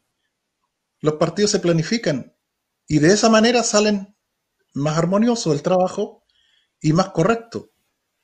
Eh, creo que esa parte le falta y sobre la, la, Uno nunca termina de aprender, jamás. Todos los días aprende algo nuevo. Hoy por hoy la FIFA ha dispuesto ciertos eh, nueva reglamentación o van agregando algunas cosas, sacando otras. Y, eso también tienen que practicarlo. Acá si el fútbol es universal. El, reglamento del fútbol es para todo el fútbol, amateur y, y profesional. En la única diferencia en que no es igual que en la ley de violencia en los estadios. Que la ley de violencia en los estadios se hizo solamente para el fútbol profesional. No funciona en el nivel amateur. Y debería muchas veces. Pero sí, siempre va a ser un ingrato. Siempre va a ser sí, hay cosas muy... la, pega del árbitro. Hay, hay, cosas muy ingratas y a mí también me ha tocado vivir la, la, la, otra parte, que también es ingrata. Sí, pero es una actividad que ayuda a crecer mucho, ayuda a controlarse. Patito, Sí, sí, no, coincidiendo en el tema. Bueno, eh, ¿quién no ha increpado alguna vez a algún árbitro por algún resultado? Pero es una, una labor bastante riesgosa en realidad. Claudio dice que no, no. Yo creo que Chile entero no tampoco dijo nada con respecto al partido de Uruguay-Chile. Yo la Don Fernando, lo voy a. claro. Vamos a sacar un poco de, alguna vez. Vamos a sacar un poco de la entrevista porque hay varias personas que quisieron darle un saludo esta noche. Eh, vamos con el primer saludo. Hola amigo, ¿cómo estás? Quiero aprovechar esta instancia, Fernando, para felicitarte por, por, por, el gran, por tu trabajo como comunicador social deportivo más que nada como comunicador deportivo. Pero independiente de, de, tu trabajo, de tu labor como, como comunicador deportivo, te quiero felicitar por la gran persona que eres. Te quiero felicitar por la amistad que tenemos, que desde muchos años, mucho tiempo, muchos años, hartos años. Y yendo a otro ámbito, al familiar, también te quiero felicitar por tu gran familia que tienes por, por, por el, el, gran dueño de casa. Eh, lo he visto muy de cerca, sé, sé, la, sé, de la gran familia que tienes y, y, del gran apoyo que también recibes de ellas para realizar tus actividades. Mira, eh, quiero también aprovechar la oportunidad para, para recordarte y, y, para que no se te olvide de la de la anécdota vivida en el Campeonato Nacional de Fútbol de, de Cauquienes. La del portón, te voy a recordar eso nomás. Y hablando de campeonatos nacionales de fútbol, eh, conozco y sé de tu pasión por, tu actividad como comentarista deportivo, como comunicador social, porque hemos hecho algunos campeonatitos por ahí, campeonatos nacionales de fútbol, tanto a nivel de selección como a nivel de clubes. Hemos tenido algunas andanzas y es una buena oportunidad como para reconocer lo que, lo, lo, que tú haces. Pero como te digo, no te olvides de la, de la anécdota del portón, porque ahí también está involucrada una gran persona que, que hasta hace poco se recordó un aniversario más de su fallecimiento está involucrado Luchito Santander, que es el gran protagonista de esa teleserie. Chao, mi guacho, que estés bien, cuídate, pórtate bien. Como dicen, dejó la pelota botando frente al arco, la área chica, no hay arquero, así que por favor, todo en la región y el mundo esperando saber la anécdota de El Portón. De, de aquí en adelante voy a mirar bien con quién me junto. Yo creo, yo creo, porque con, este, con ese tipo de amigos, don Fernando, pucha, ¿para qué queremos ese amigo? Yo creo, bueno, le agradezco a Nicolás el saludo. Eh, somos amigos de muchos años. Eh, el deporte nos lleva a ser amigos. Y, bueno, lo que, él, lo que él dice una anécdota bonita y, qué bueno que haya recordado al gran Luis Santander. Un amigo que, que lo llevamos todos acá en el corazón. Nunca, no, nunca lo vamos a olvidar. Y sí, fue una bonita anécdota. Eh, no sé si contarla o no, pero eh, si la, si la sacó a colación. ¿Qué dice el público? ¿Qué dice el ¿Ah? público? ¿Qué dice, el, público? Para subir el rating, lo, que que, que, lo cuente. la anécdota es la siguiente. Nosotros después de, de, de darle cobertura a un partido que terminaban bastante tarde, eh, el último partido terminaba 11, 11, y media de la noche, más o menos. Eh, después había que ir a guardar eh, a la Villa Olímpica todos los elementos, bueno, los, jugadores, el equipo, etcétera, sus cosas. Y, nosotros también tener una, una, reunión del trabajo realizado, que yo creo que ustedes también lo hacen, ¿cierto? Porque no podemos quedarnos con que, ah, ya listo, se cerró el programa y nada más siempre hay una conversación respecto a lo que se trató en, los programas. Al menos eso era eh, nuestra costumbre con Luis.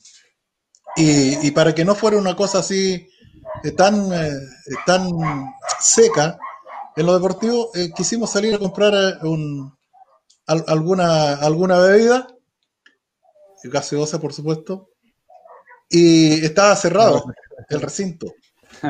Estaba, estaba cerrado.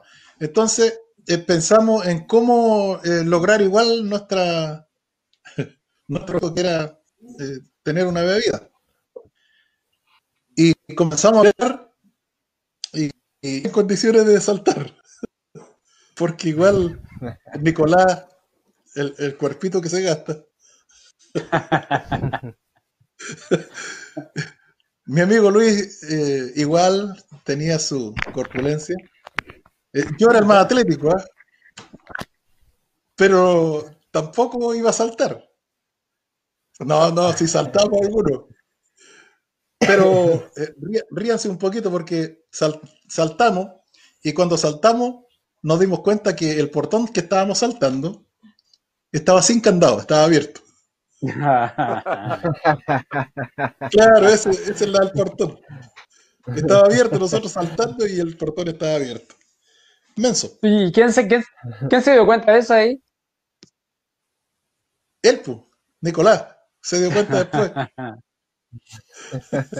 Oiga, con Nicolás, con Nicolás eh, arbitrábamos la, tercera eh, cuando los mañosos de segunda bajaban a tercera. Ahora la tercera división la hacen eh, sub-23, ¿cierto? Ustedes saben eso. No pueden haber jugadores mayores de 23 años. Con 24 ya no. En la tercera.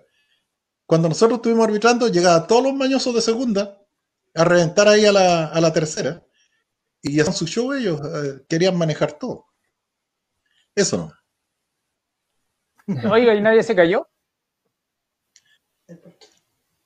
Mire, yo no vi que nadie se cayó. No porque íbamos saliendo, quizás entrando. Ah, la, la vuelta, la vuelta de, después de ir a buscar la gaseosa. La, la, la entrada que la cuente Nicolás. Así. Ya no, si lo mejor lo vamos a invitar, también lo vamos a tener acá. A lo mejor le pueden, le pueden poner no, tarjeta amarilla en la, en la casa, Fernando, cuidado, ah, le pueden poner tarjeta amarilla. Ah, no, si dijo, clarificó que era una gaseosa, solamente una gaseosa. Sí, ah. No, se lo dejó muy en claro, que lo... con su rayo negrita y todo. En, en, en, incluso, Fernando, de incluso leche con chocolate. Ah, raro el color oscuro del chocolate, me imagino.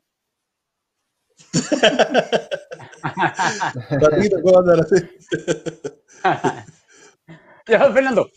A ver, eh, hemos hablado de deporte, bueno, de todos los, los, aspectos. Vamos por el que usted comentó al principio, que es el que más, eh, más que el tiempo, más experiencia y a lo mejor mayor cantidad de satisfacciones le ha dado al mundo de la radio. Cuéntenos, algo mencionó, pero ¿cómo, cómo esa esta llegada, esta instalación al mundo de la radiodifusión, su trabajo con don Luis Santibáñez y bueno, cómo fueron enfrentando, perdón, Luis Santander, entrenador ahí y todo. y bueno, cómo enfrentaron particularmente dos cosas, la partida de don Luis, que me imagino que hubo una, un proceso de reestructuración fuerte ahí, y bueno, el trabajo con la radio en este nuevo contexto que se está dando de de pandemia, ¿cómo han sido esos desafíos en el mundo de la radio? Sí, bueno, eh, al, principio, para llegar al programa, había que tener eh, primero eh, una base. Y yo creo que la, siendo dirigente deportivo me, sirvió de, de, base, además lo que hacía en la radio regional aparece la radio Estefanía después, ¿cierto? Cuando eh, el que comentaba deporte en la radio regional eh, no lo estaba haciendo. Entonces hubo un, tremendo vacío de la información deportiva que solamente los dirigentes que lograban comunicarle a sus jugadores los, partidos de, básquetbol, de fútbol y todas las actividades en general del, deporte eh, no, no se difundían. Entonces, eh, conmigo eh, Lucho, eh, obviamente Don Juan, se había a, ir a, los estudios y conversar de deporte. Eh, me gustó bastante la, la, idea porque igual el boom, ¿cierto? De la, de la radio Estefanía era muy fuerte, había mucha, mucha audiencia creo que todavía se mantiene, bueno, las redes sociales quitan un poco, pero la, audiencia eh, felizmente no, no, falla en la, en la radio y, así nacimos un día tremendamente eh, helado, gélido, donde además había que salir a reportear y había que reportear un campeonato provincial de Rayuela. Y, bueno, me, me tiré así con toda la decisión y le, hice la cobertura, se conoció ahí ya el trabajo de terreno inmediato, eh, y todo esto fue muy, muy rápido, ya el día lunes, porque eso fue el día domingo, el día lunes ya había que entrar a comentar lo que había pasado el día anterior, eh, tenía también las nociones de la, de la, de la competencia de fútbol, eh, que se venía al básquetbol el, el, día lunes en la tarde, después el miércoles y el viernes, y, y así comenzamos a, hacer un trabajo de ir y venir. Yo andaba con grabadora para arriba y para abajo, eh, conversando con uno y con otro, porque siempre me gustó la información de primera fuente, la información fidedigna. Eh, no que me contaron porque ya se tergiversa, ya no sale pura la información. Y siempre eh, yo hice eso de primera fuente y todavía lo, todavía lo conservo y, también con documento de respaldo cuando son cosas más o menos delicadas. También las he tratado en el, en el programa, pero con, un respaldo, cosa que eh, me dicen que no, que no es así, y yo le digo, sí, es así, porque aquí está el respaldo. Entonces, eh, eso me, me, llevó, ¿cierto?, a, aceptar eh, el pro. Luis creo que fue muy inteligente en, en causarme y me fue soltando de a poco. Lo que sí hacíamos que salíamos los dos a terreno, andábamos en todas, los dos en las coberturas andábamos los dos, y, eso me, ayudó bastante y, aprendí como rápido porque tenía cierto interés y además la responsabilidad. Lo primero que asumí fue la responsabilidad frente al micrófono, porque eh, no es llegar y, y, disparar al mundo, ¿cierto? Eh, sin, sin responsabilidad. O sea, yo igual puedo disparar al mundo, pero con responsabilidad. O sea, eh, lo que, si yo estoy diciendo algo que afecte a mucha gente, yo tengo que decirle a esa mucha gente, mire, yo lo dije porque aquí está mi respaldo, esto es lo que me respalda. Estos son los acontecimientos, estos fueron los hechos eh, reales, o sea, no, no inventados o, lo que, lo que a uno se le, se le ocurre. Y así han pasado los, años, hemos hecho grandes cosas. Nosotros eh, con Luis estuvimos en, en, grandes hazañas de los deportistas de Traiguén y esas hazañas eran traspasadas para nosotros también porque estuvimos ahí in situ. El primer campeonato nacional que ganó Traiguén de Rayuela lo ganó en 1998 en la ciudad de Villarrica y ahí estuvimos nosotros. Eh, con toda la emoción cuando se jugaba en la última raya, porque se, definió en la última raya. Y vaya un recuerdo para José Pepe Carte, que él jugaba la última distancia con, el eh, jugador Rolando Rivas. Entonces ellos definían en el fondo el campeonato y, lo ganaron y todos saltábamos, todos llorábamos. Traiguén primera vez campeón chileno de, de, Rayuela, que era una tremenda, tremenda hazaña. Y luego vinieron otra y otra, donde Traiguén igual fue campeón eh, el, año, el año 2000 en la ciudad de nacimiento. El dos desvinculado de, de, la Nacional, por lo tanto no pudo participar, y el año 2004, que nuevamente se, afilia a la Nacional, eh, Traiguén organiza el 2004 y Traiguén logró acá el campeonato también, campeonato nacional. Estuvimos en la transmisión de, de todo el campeonato nacional en Chanco Cauquene con Luis una jornada realmente, eh, diría yo, maratónica, porque eh, nosotros vendimos una publicidad con un traiguén que estaba acostumbrado a la primera ronda fuera. Primera ronda fuera. Y nosotros hicimos una, recaudación de publicidad eh, pensando en eso en una primera ronda. Nunca pensamos que Traiguén pasaba a semifinales perdón, a cuartos, primero, la zona grupal, pasó a cuarto, teníamos plata todavía, de cuarto pasa a semi, eh, ya andábamos medio flaqueando, pero estábamos transmitiendo y los minutos caros de la, de la telefonía, muy caro, porque eh, se pagaba por llamar y también pagaba el que recibía, ¿se acuerdan? Eh, y en la final Llevábamos 13 minutos de transmisión y se nos acabó la plata. Oh. Porque teníamos un plan nosotros, desde las 20 horas en adelante, un plan muy económico, y resulta que para asegurarnos, conectamos a las veces, y cuando hicimos los reclamos, el computador tenía las 19.50. O sea, estaba antes, en horario caro, por eso que eh, no duró muy poco. Ahí, dentro de, la apuro, en el estadio, eh, don Fred cortándose la transmisión, chiquillos, ¿qué, pasó? Profe, no la plata. A salir a tarjetear, ¿no? que mandaba los códigos, y con eso tuvimos que seguir la, la transmisión. Traiguén en perdió el campeonato nacional mediante lanzamientos penales. ¿Y quién era el técnico? Mi amigo, Nicolás Montalva. Así es que una tremenda hazaña. Eso eh, es lo, máximo en la historia del fútbol traiguenino de selecciones, porque era una selección de Traiguén que logró el segundo lugar nacional. Traiguén participó el 78 en el Nacional de Iquique, donde no anduvimos muy bien, creo que fue como quinto o sexto lugar, eh, habiendo también una muy buena selección, y fueron ellos, la mayoría de ellos, los que repiten en, Chanco Cauquenes, porque ya esa selección era Super 43.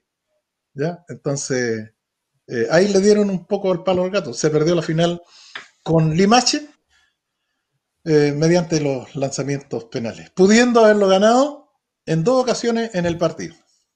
Pero así el fútbol. Entonces son, me imagino, cosas que... Sí, no, me imagino la emoción de estar transmitiendo, bueno, la radio como el canal, que me imagino que en esa época era la única posibilidad de, de hacer llegar lo que estaba sucediendo, al menos acá, acá trayendo. Igual es meritorio poder haber estado presente ahí, la cantidad de, de situaciones que ustedes vivieron ahí a través de, de, la radio, que dura hasta el día de hoy. Igual eh, es meritorio en ese sentido y bueno, también darle un, recuerdo también a Luis Santander, que también fue parte de esa historia de la radiodifusión de acá de la, de la comuna. Eh. Claro que sí.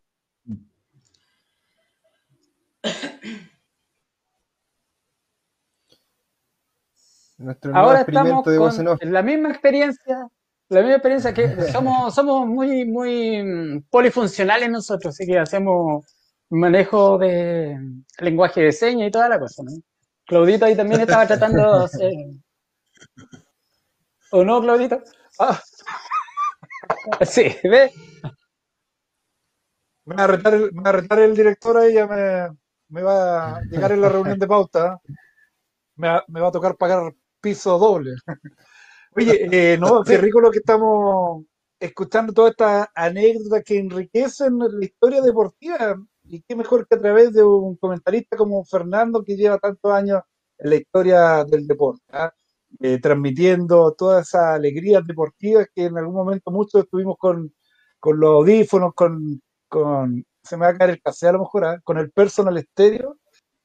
Las las pilas alcanzaban para un tiempo nomás y tenías que ir corriendo a, a, a la Tuninetti o tenías que ir corriendo de la collita a comprar dos pilas más para terminar de escuchar el partido. Pero bueno, esa es la emoción. Chiquillos, yo sé que ustedes están acostumbrados, les gusta, se ofrecen y tienen esa iniciativa de ir a comprar. Ah, de ir a comprar las cosas del almuerzo. Y yo les quiero dar un dato muy bueno a ustedes. ¿ah? Cuando les digan, oye viejo, ¿qué podemos cocinar mañana? Ustedes no lo piensen más y digan, yo sé dónde voy a ir. Yo voy a ir directo a Fiambrería Doña Nina. Doña Nina. Acá, sí, acá en Traiguén. Doña Nina, acá en Traiguén. Así que ya lo saben, vamos con el video comercial, que nos, es nuestro auspiciador en Zona D.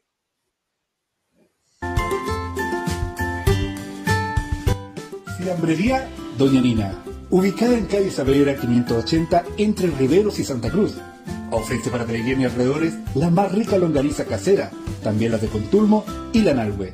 Para la once tenemos las ricas asesinas Tau, Copa y Salamino de Capitán Pastene.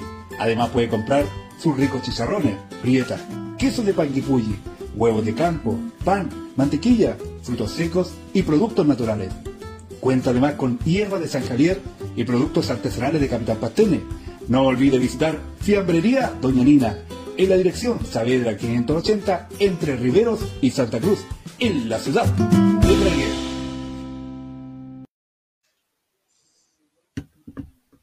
Ahí estaba Fiambrería entonces, Doña Nina, una buena opción para poder comprar cosas para el almuerzo, para abastecerse en lo que es carnicería y por supuesto también a la hora de once tenemos de todo, ¿ah? Qué mejor que unos ricos chicharrones ahí. Fernandito, usted sí que sabe de esos sabores. Sí. ¿Mm? o a lo mejor para el fin de semana, para alentar a nuestro equipo, una rica longaniza, qué mejor. Así que ahí está entonces Fiambrería Doña Nina. Chicos, eh, Fernando, sigamos con esta gran entrevista a un, gran personaje de la comuna de Traiguén. Eh, vamos al tema de comentaristas. ¿Cómo ves el torneo de fútbol actual en la comuna? Sabemos que estamos en pandemia todo que suspender, pero ¿qué, si tuviera la, la oportunidad de incorporar alguna iniciativa, ¿qué sugerencias harías tú al torneo traiquenino de fútbol? ¿Qué aportaría para el torneo traiquenino? ¿Sabe? Yo siempre he tenido la, la, inquietud, Claudito, de que nuestros chiquillos tienen que tener más espacios, o sea, eh, darle mucho balotaje. Es la única manera, la, única manera que tengamos muchachos buenos para la pelota eh, es haciéndolo jugar con más continuidad. No hay eso de menos la continuidad. Yo no digo que no tengan competencia, si tienen. Pero todos somos testigos de que lo hacen jugar una rueda en un año. O sea, cinco partiditos. Y, yo no, no, no, culpo aquí a los dirigentes de la asociación, porque ellos no tienen por qué hacerlo todo. También se pueden hacer otras organizaciones que apunten a lo mismo. Eh, ANFA Nacional prohíbe por reglamento de que sus jugadores, no sé cuándo los compraron, ¿a usted lo compraron, Claudito, de ANFA? De que sus eh, jugadores mi pase no en otras ligas. Mi pase llegó liberado, mi pase llegó liberado de Boca Juniors, por eso no tuve problema. Yo, no, me imagino. Tiene la libertad. Entonces, entonces yo, yo digo, eh, que es una maldad de, hacer jugar a los niños cinco partidos y se les terminó el año, el año futbolístico. No, aquí tienen que tener participación todos. Claudita, usted le conta, yo inventé una, una, una liga campeonato. para que los jugadores de 50 años para arriba siguieran jugando. Si no tienen por qué irse a la casa y colgar los chuteadores, pudiendo jugar todavía. Y, los niños, ojo, que aquí ANFA Nacional, eh, también, yo una vez se lo repliqué al, presidente y me dijo, pero nosotros sí hacemos campeonatos nacionales. Sí, pues campeonatos nacionales, de selecciones. Le dije yo, pero ¿y los equipos? ¿Qué pasa? No, es que los equipos no tienen recursos para movilizar niños para jugar una competencia regional. Eso es mentira, le dije yo. Porque ustedes nunca han hecho el intento de hacer un campeonato a nivel regional, aunque sea de novena región nomás, de, infantiles y de juveniles. Los chiquillos se sacan la porquería yendo a jugar, eh, buscando buenos resultados para poder lograr algo. ¿Y qué es lo que logran? Irse para la casa a jugar con el computador. No tienen, no, no siguen, no tienen continuidad. Ahora, ¿qué es lo que tiene, qué es lo que podría hacer Traiguén en el fondo para que los chicos tuvieran una, siquiera una continuidad de estar permanentemente jugando? Es creándole campeonato, así como trabajan las escuelas. Las escuelas eh, formativas eh, arman sus campeonatos. Ustedes igual en el básquetbol, pues Claudio, Francisco. Han tenido que trabajar una enormidad, ¿cierto? Para eh, poder encantar a, los chicos porque no digo murió, pero y ustedes han reencantado encantado a los chicos, a, nuevas promesas del básquetbol, y lo están haciendo súper bien, con entusiasmo van los chiquillos. En el fútbol ya se, se está perdiendo ese entusiasmo. El chiquillo ya no quiere ir al estadio. La motivación no está en cero, pero está bajando a cero. Y hay que encender las alarmas ahora, antes que sea tarde.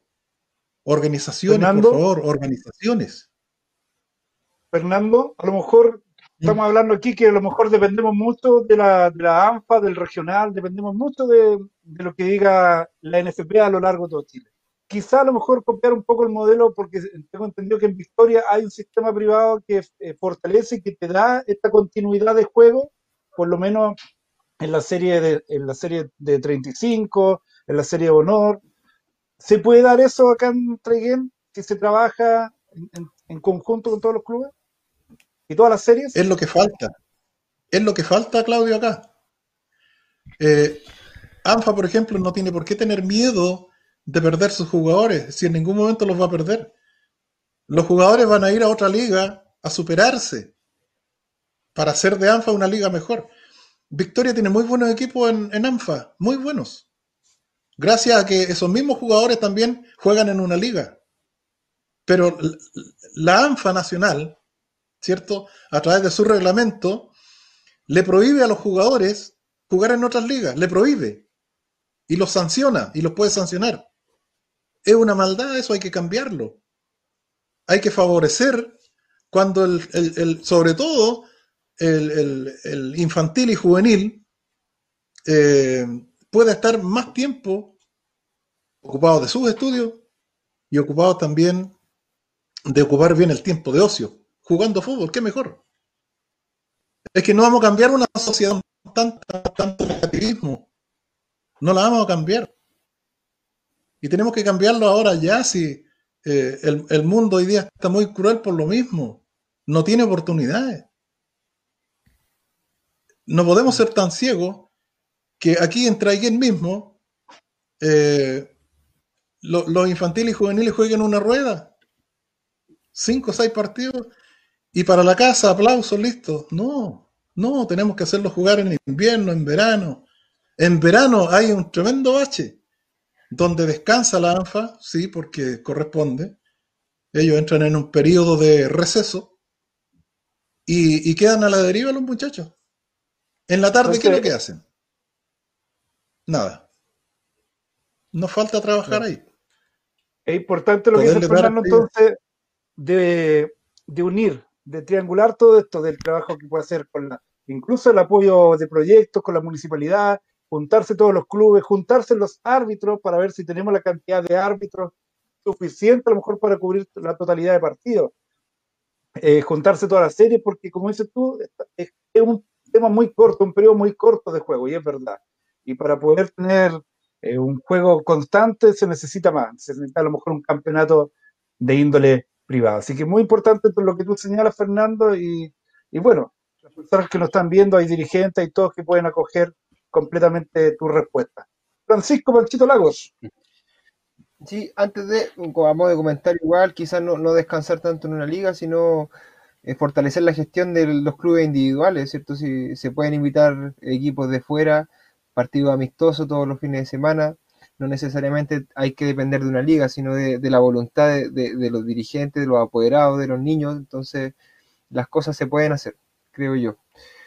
Eh, disculpa, tal vez no, eh, solamente un alcance, o no, o tal vez no concentrar todos los fines de semana, durante la semana se podría generar algún tipo de torneo, o es más complejo hacerlo en la semana, eh, porque al final se concentra todo el fin de semana, sábado y domingo, y se juega, se juega apurado. Nosotros, bueno, el año pasado cuando terminamos los partidos, y varias veces nos encontramos con don Fernando, correr para allá, para acá, todo muy rápido, y tal vez eh, ampliar la semana, pregunto yo yo creo que, que, sí se puede, es cosa de voluntad. Nosotros a modo de ejemplo, nosotros fuimos a jugar a Victoria un martes y un jueves, fechas pendientes de, la liga que estamos participando. Teníamos encuentros amistosos con otras ciudades los días viernes en la tarde, entonces yo creo que es cosa de organizarse y juntar a la gente. Creo que eso puede ser una alternativa.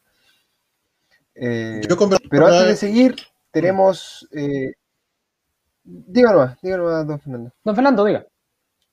No, es que quería sacar a la luz, eh, yo en una ocasión en un roto chileno, entrevisté a un, a un deportista cubano que vino a participar acá y, me decía algo que me quedó y siempre lo he estado repitiendo, que no es necesario eh, tener eh, harto recurso económico para las actividades, sino que lo que hay que tener es una muy buena voluntad y una muy buena disposición.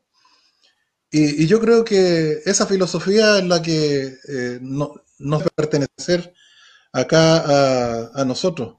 No es necesario tener harta plata para hacer hartas cosas, sino que una buena organización. Y, y tiene gente muy capacitada, pero así también hay cosas que, que no se hacen por distintas razones y que hay que comenzarlas a hacer. Por ejemplo, lo, que yo le apuntaba, que si el Deportivo de Chilean ganó su competencia eh, a nivel juvenil, eh, los chiquillos eh, del Chilean yo sé que le dan una oncecita a los muchachos y listo, y era todo. Después viene una premiación, reciben su premio y eso es todo. Durante, durante no, no, esto hay que hacerlo, hay que hacerlo más masivo, hay que tenerle incentivo y que ojalá esos mismos niños jueguen un campeonato a nivel regional, aunque sea por invitación, pero que traigan, o el, el de Chile respaldado, qué sé yo, eh, por, por, la municipalidad o por alguna organización, pueda invitar al, al, al, equipo que salió campeón en la Asociación de Temuco, en la de Angol, etcétera, y juntarlo y, y poder hacer. No hay, no hay, si no cuesta nada. Hoy día las redes sociales, el teléfono mucho más rápido. Nosotros antes hacíamos cosas, hacíamos, y, había que estar dándole cuerda a un teléfono ahí para, para ponerse de acuerdo. Falta la voluntad. Tiempo nadie tiene. El tiempo hay que hacérselo. Porque nadie tiene tiempo para nada. Pero hay que hacérselo. Y hay que entregarle tiempo a los demás. Si no, no sé, no sé, no sé cómo catalogar a alguien que no hace absolutamente nada. Porque creo yo que es el que critica después. Creo. Así es, don Fernando. Pero para seguir avanzando, tenemos otro saludito por ahí de una persona que se quiso hacer presente para saludarlo, para homenajear de cierta forma su gran trayectoria. Así que, conciencia, por favor, corre video. Gracias. ¿Qué tal amigos de Zona D?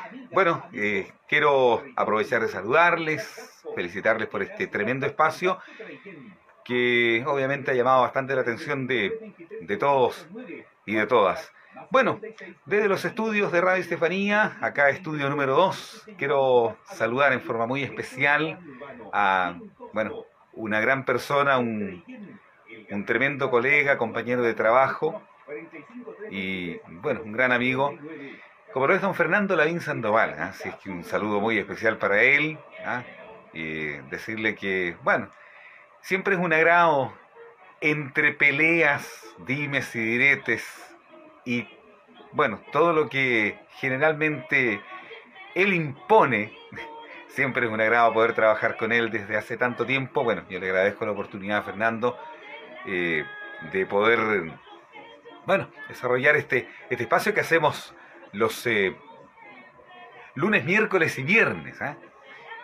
Y por tantos años ya hemos estado, no solamente acá en el estudio, sino también hemos estado en exteriores, hemos estado acá en Traillén, así como también en distintos puntos de la, de la región. Así es que hemos formado un equipo y, obviamente siempre se agradece la oportunidad de, de, de, ser parte de este programa, gran programa que él conduce, que es Estefanía del Deporte ya por 25 años. Por lo tanto, estamos hablando de un de una tremenda trayectoria y obviamente de quien lo conduce, que es un, un gran personaje en el deporte y bueno, se agradece el que también tengamos oportunidad de, de ser parte del programa Estefanía del Deporte. Así es que muy en serio y, con harto cariño, Fernando, un saludo muy especial eh, en, este, en este momento, en esta oportunidad en que ha sido invitado ahí a, a Zona D. Un abrazo, Fernando, y ojalá sigamos siendo un buen equipo siempre, ¿ah? hasta que Dios diga, ¿ah?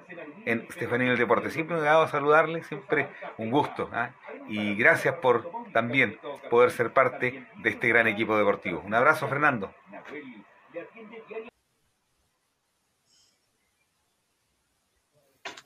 Hay otro saludito.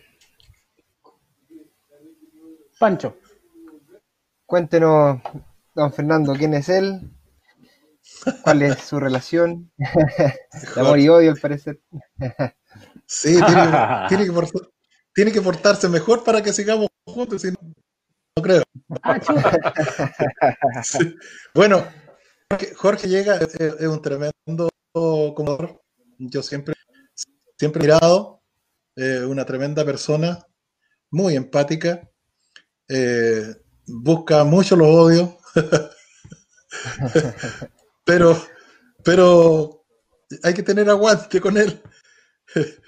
Eh, bueno, Jorge llega en un momento muy, muy crucial, en un momento en que el pueblo entero, el pueblo entero, no, no tan solo eh, Radio Estefanía, sino que el pueblo perdía a un inmenso personaje como era Luis Santander.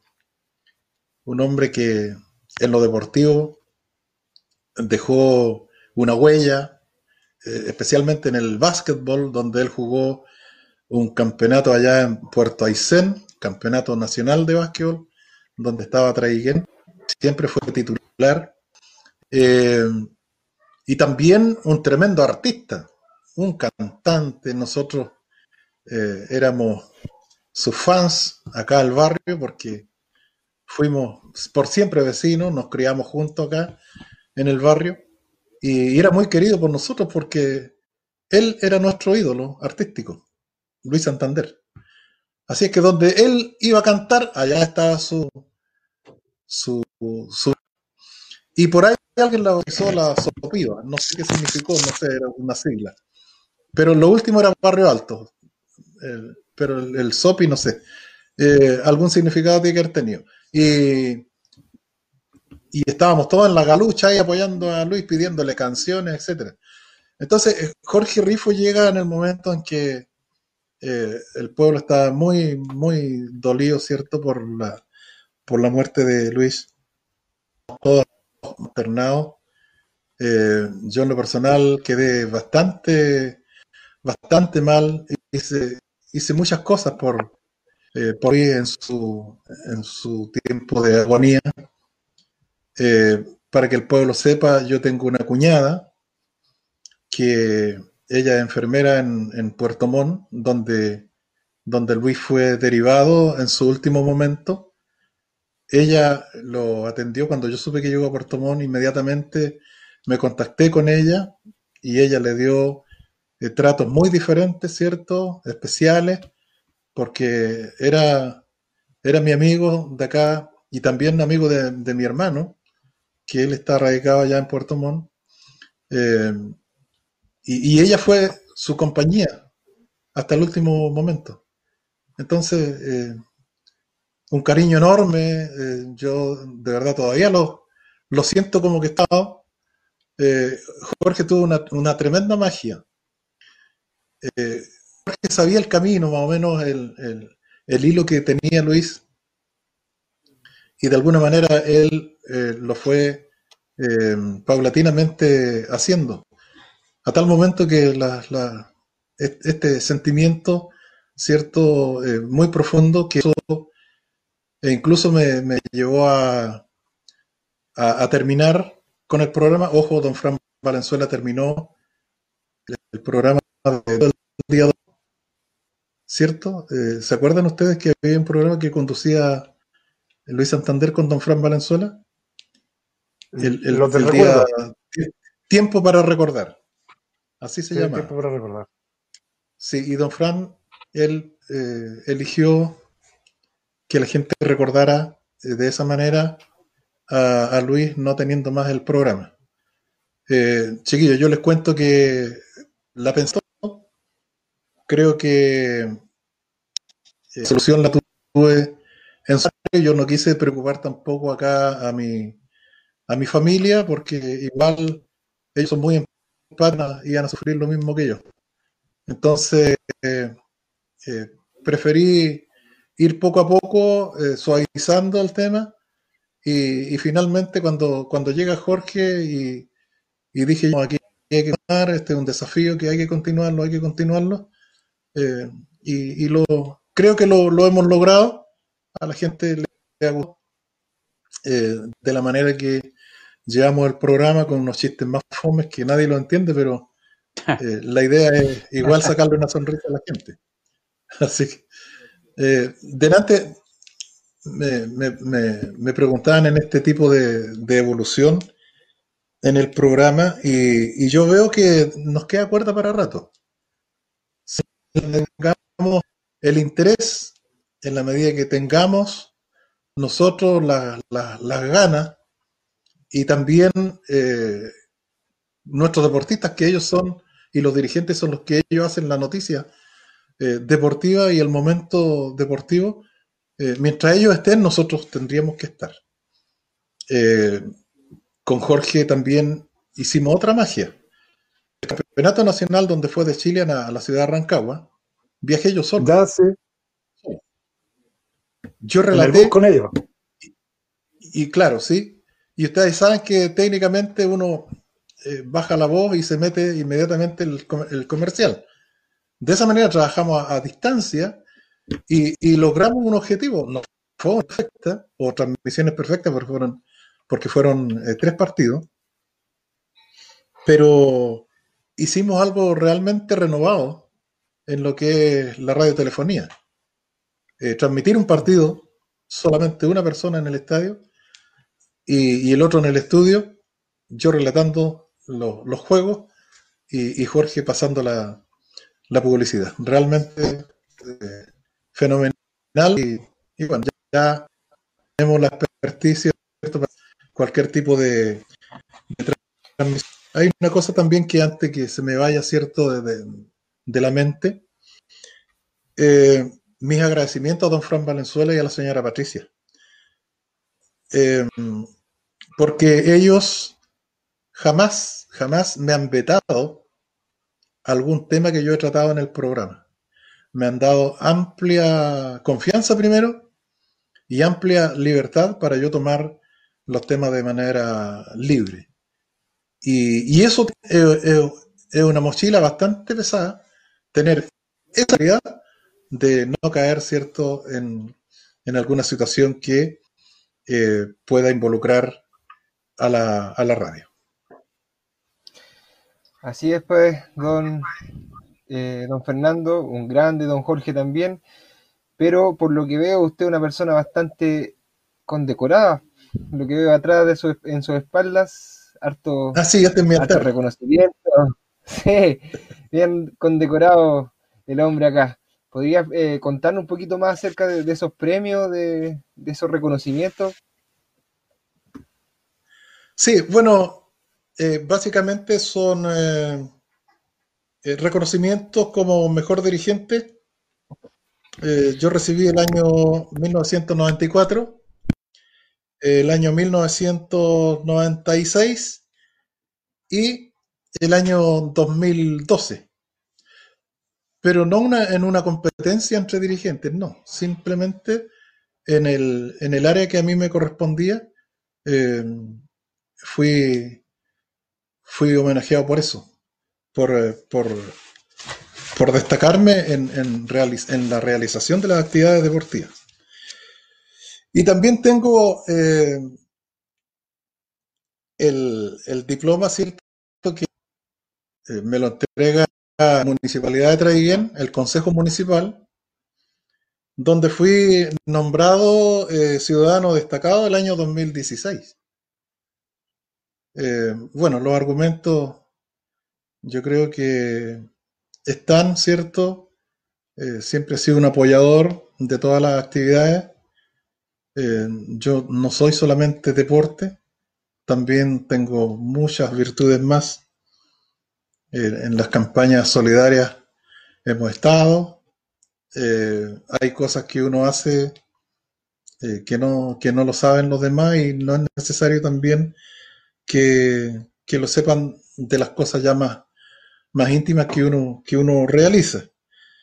Eh, y también reconocimiento a la difusión deportiva.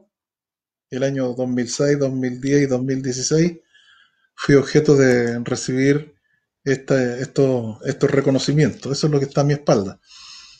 Y, también hay algunas cosas que son de cuento, de poesía, creación musical, ah. porque sí, gracias a Dios también hay una vena literaria y, y, en realidad no la he explotado completamente, eh, porque hay, que trabajar. Pues, hay una faceta artística entonces ahí, podríamos decir, del, sí, sí, algo así. o de, o de guitarreo. ¿Cómo va la...?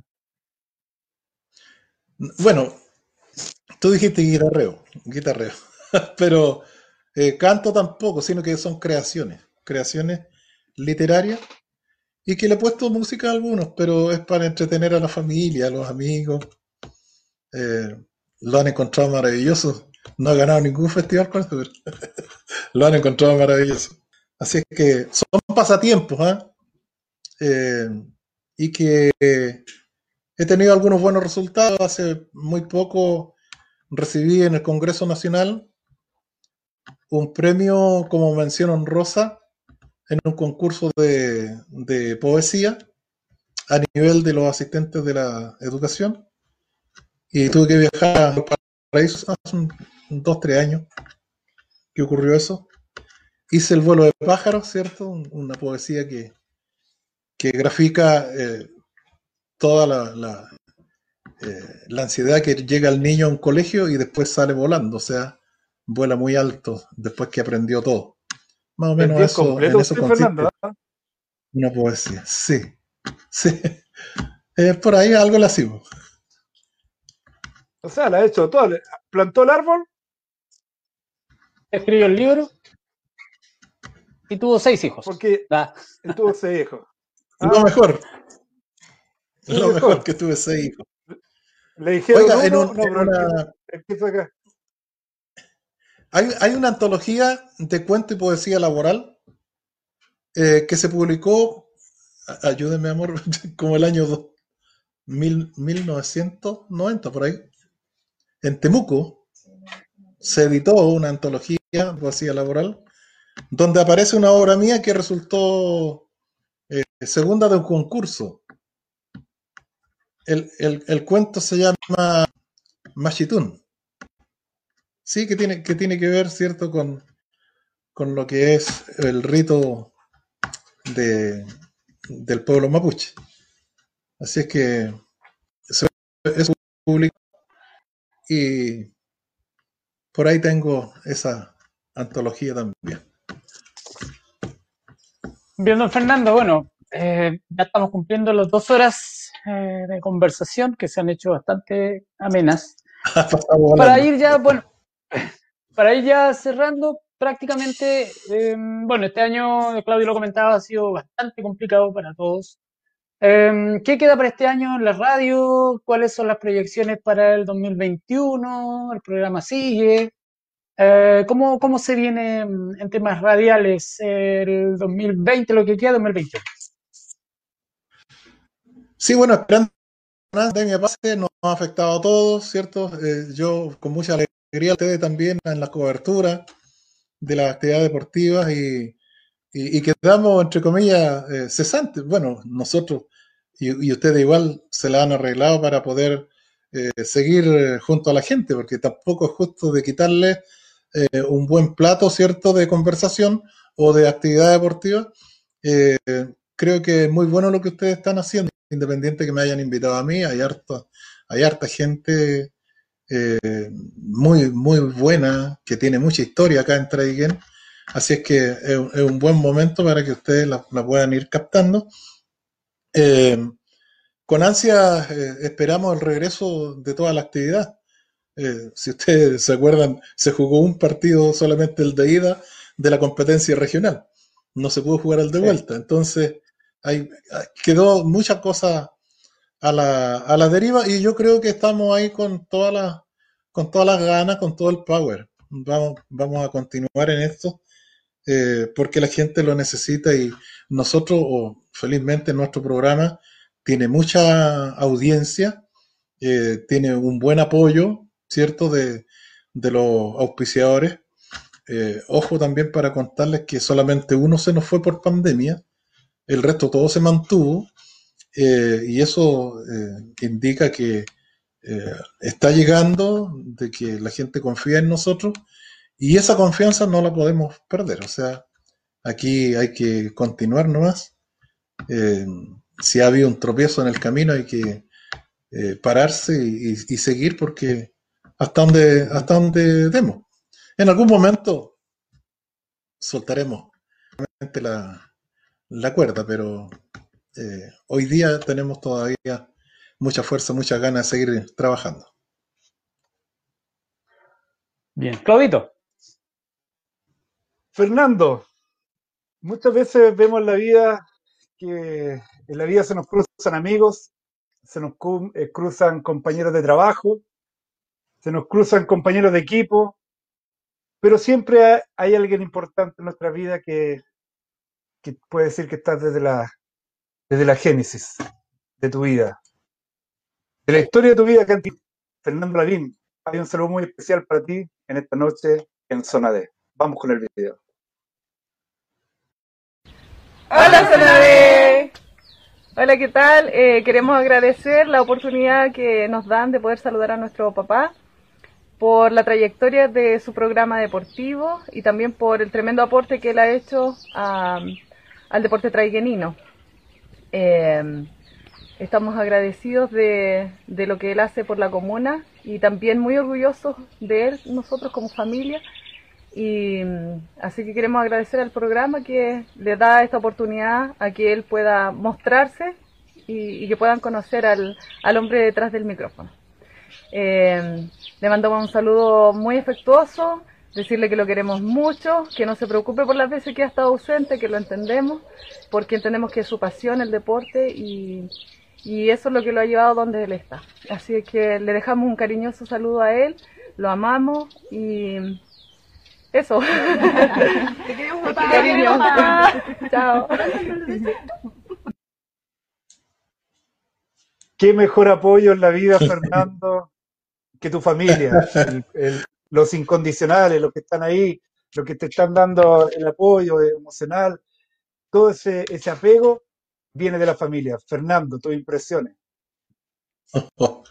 Lo que hacen a mi espalda. ¿eh?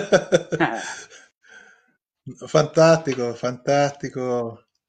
Gracias. No, voy a quedar encantado del programa. Voy a ir para el programa de ustedes mejor.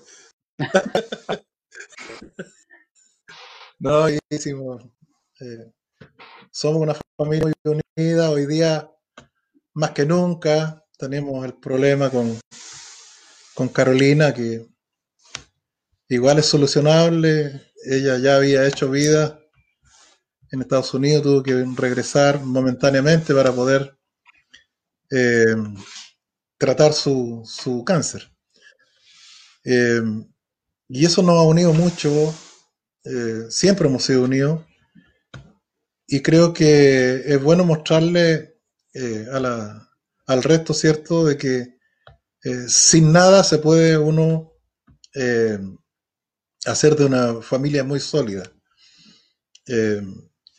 con los problemas, con los éxitos, compartir todo y, creo que eso es lo que hace mi familia. Yo, orgulloso de la familia que tengo, realmente orgulloso.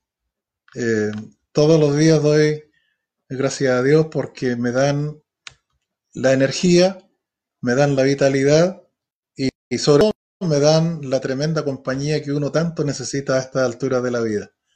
Así que gracias chiquillos, se pasaron. Este saludo yo soy firme, ¿eh? no me voy a quebrar. soy muy firme. Eh, pero lo siento tremendamente en el corazón, un halago. Eh, son grandes, son grandes. Oh, gracias. Estamos, estamos para estar entre grandes y apoyarnos, don Fernando. Esa es la idea. Colaborarnos y para hacer la Traillén más grande cada día, pues esa es la idea. Así que eh, bueno, gracias nuevamente por haber aceptado la invitación a Zona D. Conocimos, la idea era conocer al hombre, como decía mm, su familia, al hombre detrás del micrófono, conocer al Fernando Humano. Bueno, muchos ya lo conocen, pero para quienes no, nos, no lo conocíamos, eh, fue un gusto haber compartido estos casi ya dos horas y media, aquí en el fondo no, no fue nada. Don Fernando, para poder cerrar, eh, últimas palabras para ya ir despidiendo esta edición de Zona D. Bueno, eh, primero agradecer a, Diego, ¿cierto? Diego Galás, que es el hombre que no se ve ahí, pero eh, es el hombre que, que la sufre para que salga el programa al aire junto con Janine Jara. a ti, Patricio, a ti, Francisco, a ti, Claudio yo fui el primero en alegrarme cuando los vi a ustedes trabajar. Y sobre todo cuando eh, en el estadio de repente me dicen, están transmitiendo arriba. Miro para arriba, bueno, a Patricio no, lo ubicaba mucho. Lo había visto, sí, por ahí pasar, pero no había tratado con él. Eh, y vi, y vi a, a, Diego eh, en, un relato de, partido. Y, de verdad que me, alegré, sin, sin sino que dije que bueno, que bueno que haya más gente interesada eh, éramos los únicos por mucho tiempo y, era, era como penoso eso, eh, habiendo medios, ¿cierto?, eh, que pudieran preocuparse de, de, apoyar, porque nosotros también vamos por cómicos, sino que vamos por la actividad y nos jugamos por nuestra gente para que esté muy bien informada. Y, y, todos estos propósitos que uno se hace, eh, los proyectos que uno quiere y tiende a desarrollar, eh, tiene que hacerlo, pero con mucha entereza, eh, tiene que tener realmente un compromiso profundo para que las cosas realmente salgan bien. Y ustedes van bien encaminados, chiquillos, yo no les quiero dorar la píldora, creo que armaron un muy buen equipo, ideal, siempre destacaba Panchito que lo vi con pañales acá en el barrio. Y hoy día lo, lo veo también eh, sí, y lo veo en un foro deportivo que él conoce muy bien y que también lo comparte con el resto de la gente. Claudito tiene su expertise también en micrófono, tengo entendido que Patricio igual ya venía con, eh, con una experiencia similar y, eso lo va a hacer grande en algún momento. Así que adelante con su eh, proyecto y quedo eternamente agradecido y a su entera disposición. Si también, eh, permítanme la pantalla, si alguien se ha sentido con agravio, ¿cierto? En alguna circunstancia de la vida por mi, manera de actuar, mi manera de, ser, mi manera de decir, le pido caballerosamente las disculpas correspondientes y, aquí no debe haber eh, rencores en ninguno en ninguna de las de las acciones, simplemente hay que seguir trabajando para que tengamos una linda comuna, especialmente eh, grande en lo, en deportivo. Chiquillos, muchas gracias.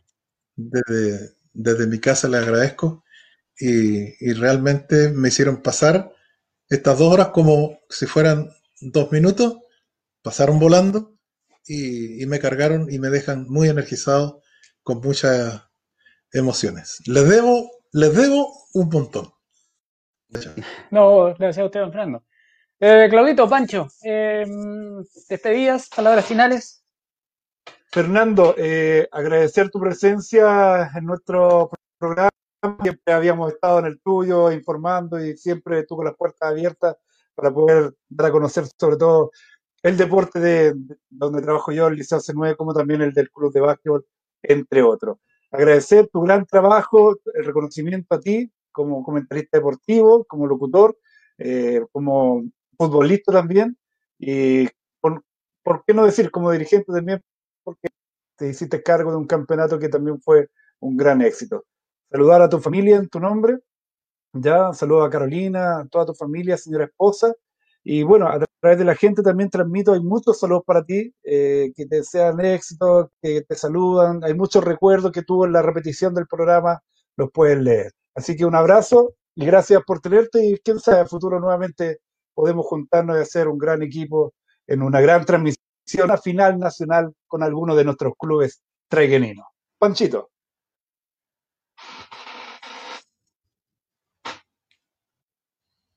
No, está lleno, está no, De nuevo está tratando de pillar a don Fernando ahí, tratando de. Claro. Lo vamos a terminar. Pero no lo puede, no lo puede. Fernando quería un cubo acá en zona D, ¿cierto? Fernando, ¿cómo era el... Ya, creo que ya está, creo que ya está, sabe quién va a salir y quién va a entrar.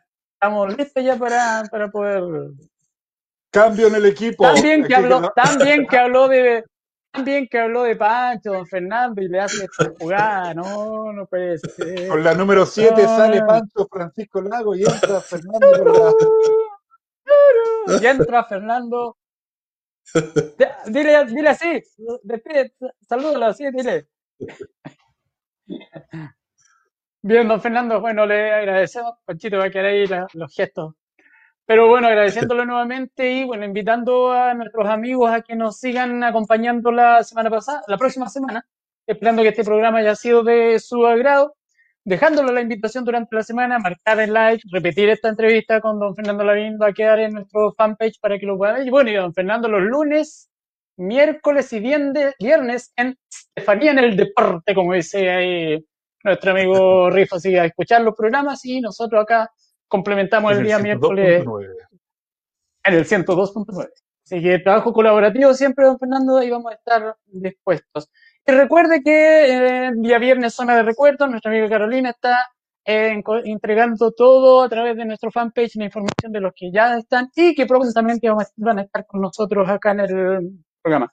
Antes de terminar, les quiero hacer la invitación a una nueva edición del programa Agenda Abierta, que es otro programa de nuestra productora Brújula Sur. Tenemos dos programas en Brújula Sur, que es Zona D y Agenda Abierta. Salimos por la misma plataforma, que es Zona D, para que ustedes nos puedan encontrar.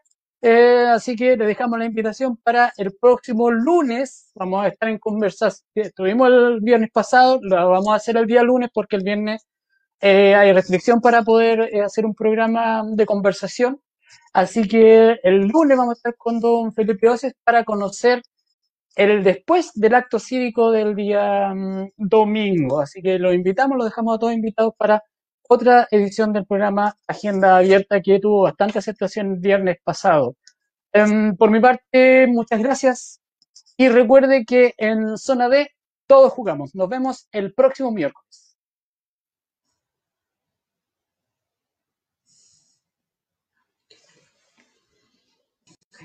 Este programa fue presentado por Fiambrería Doña Nina, el sabor de lo artesano.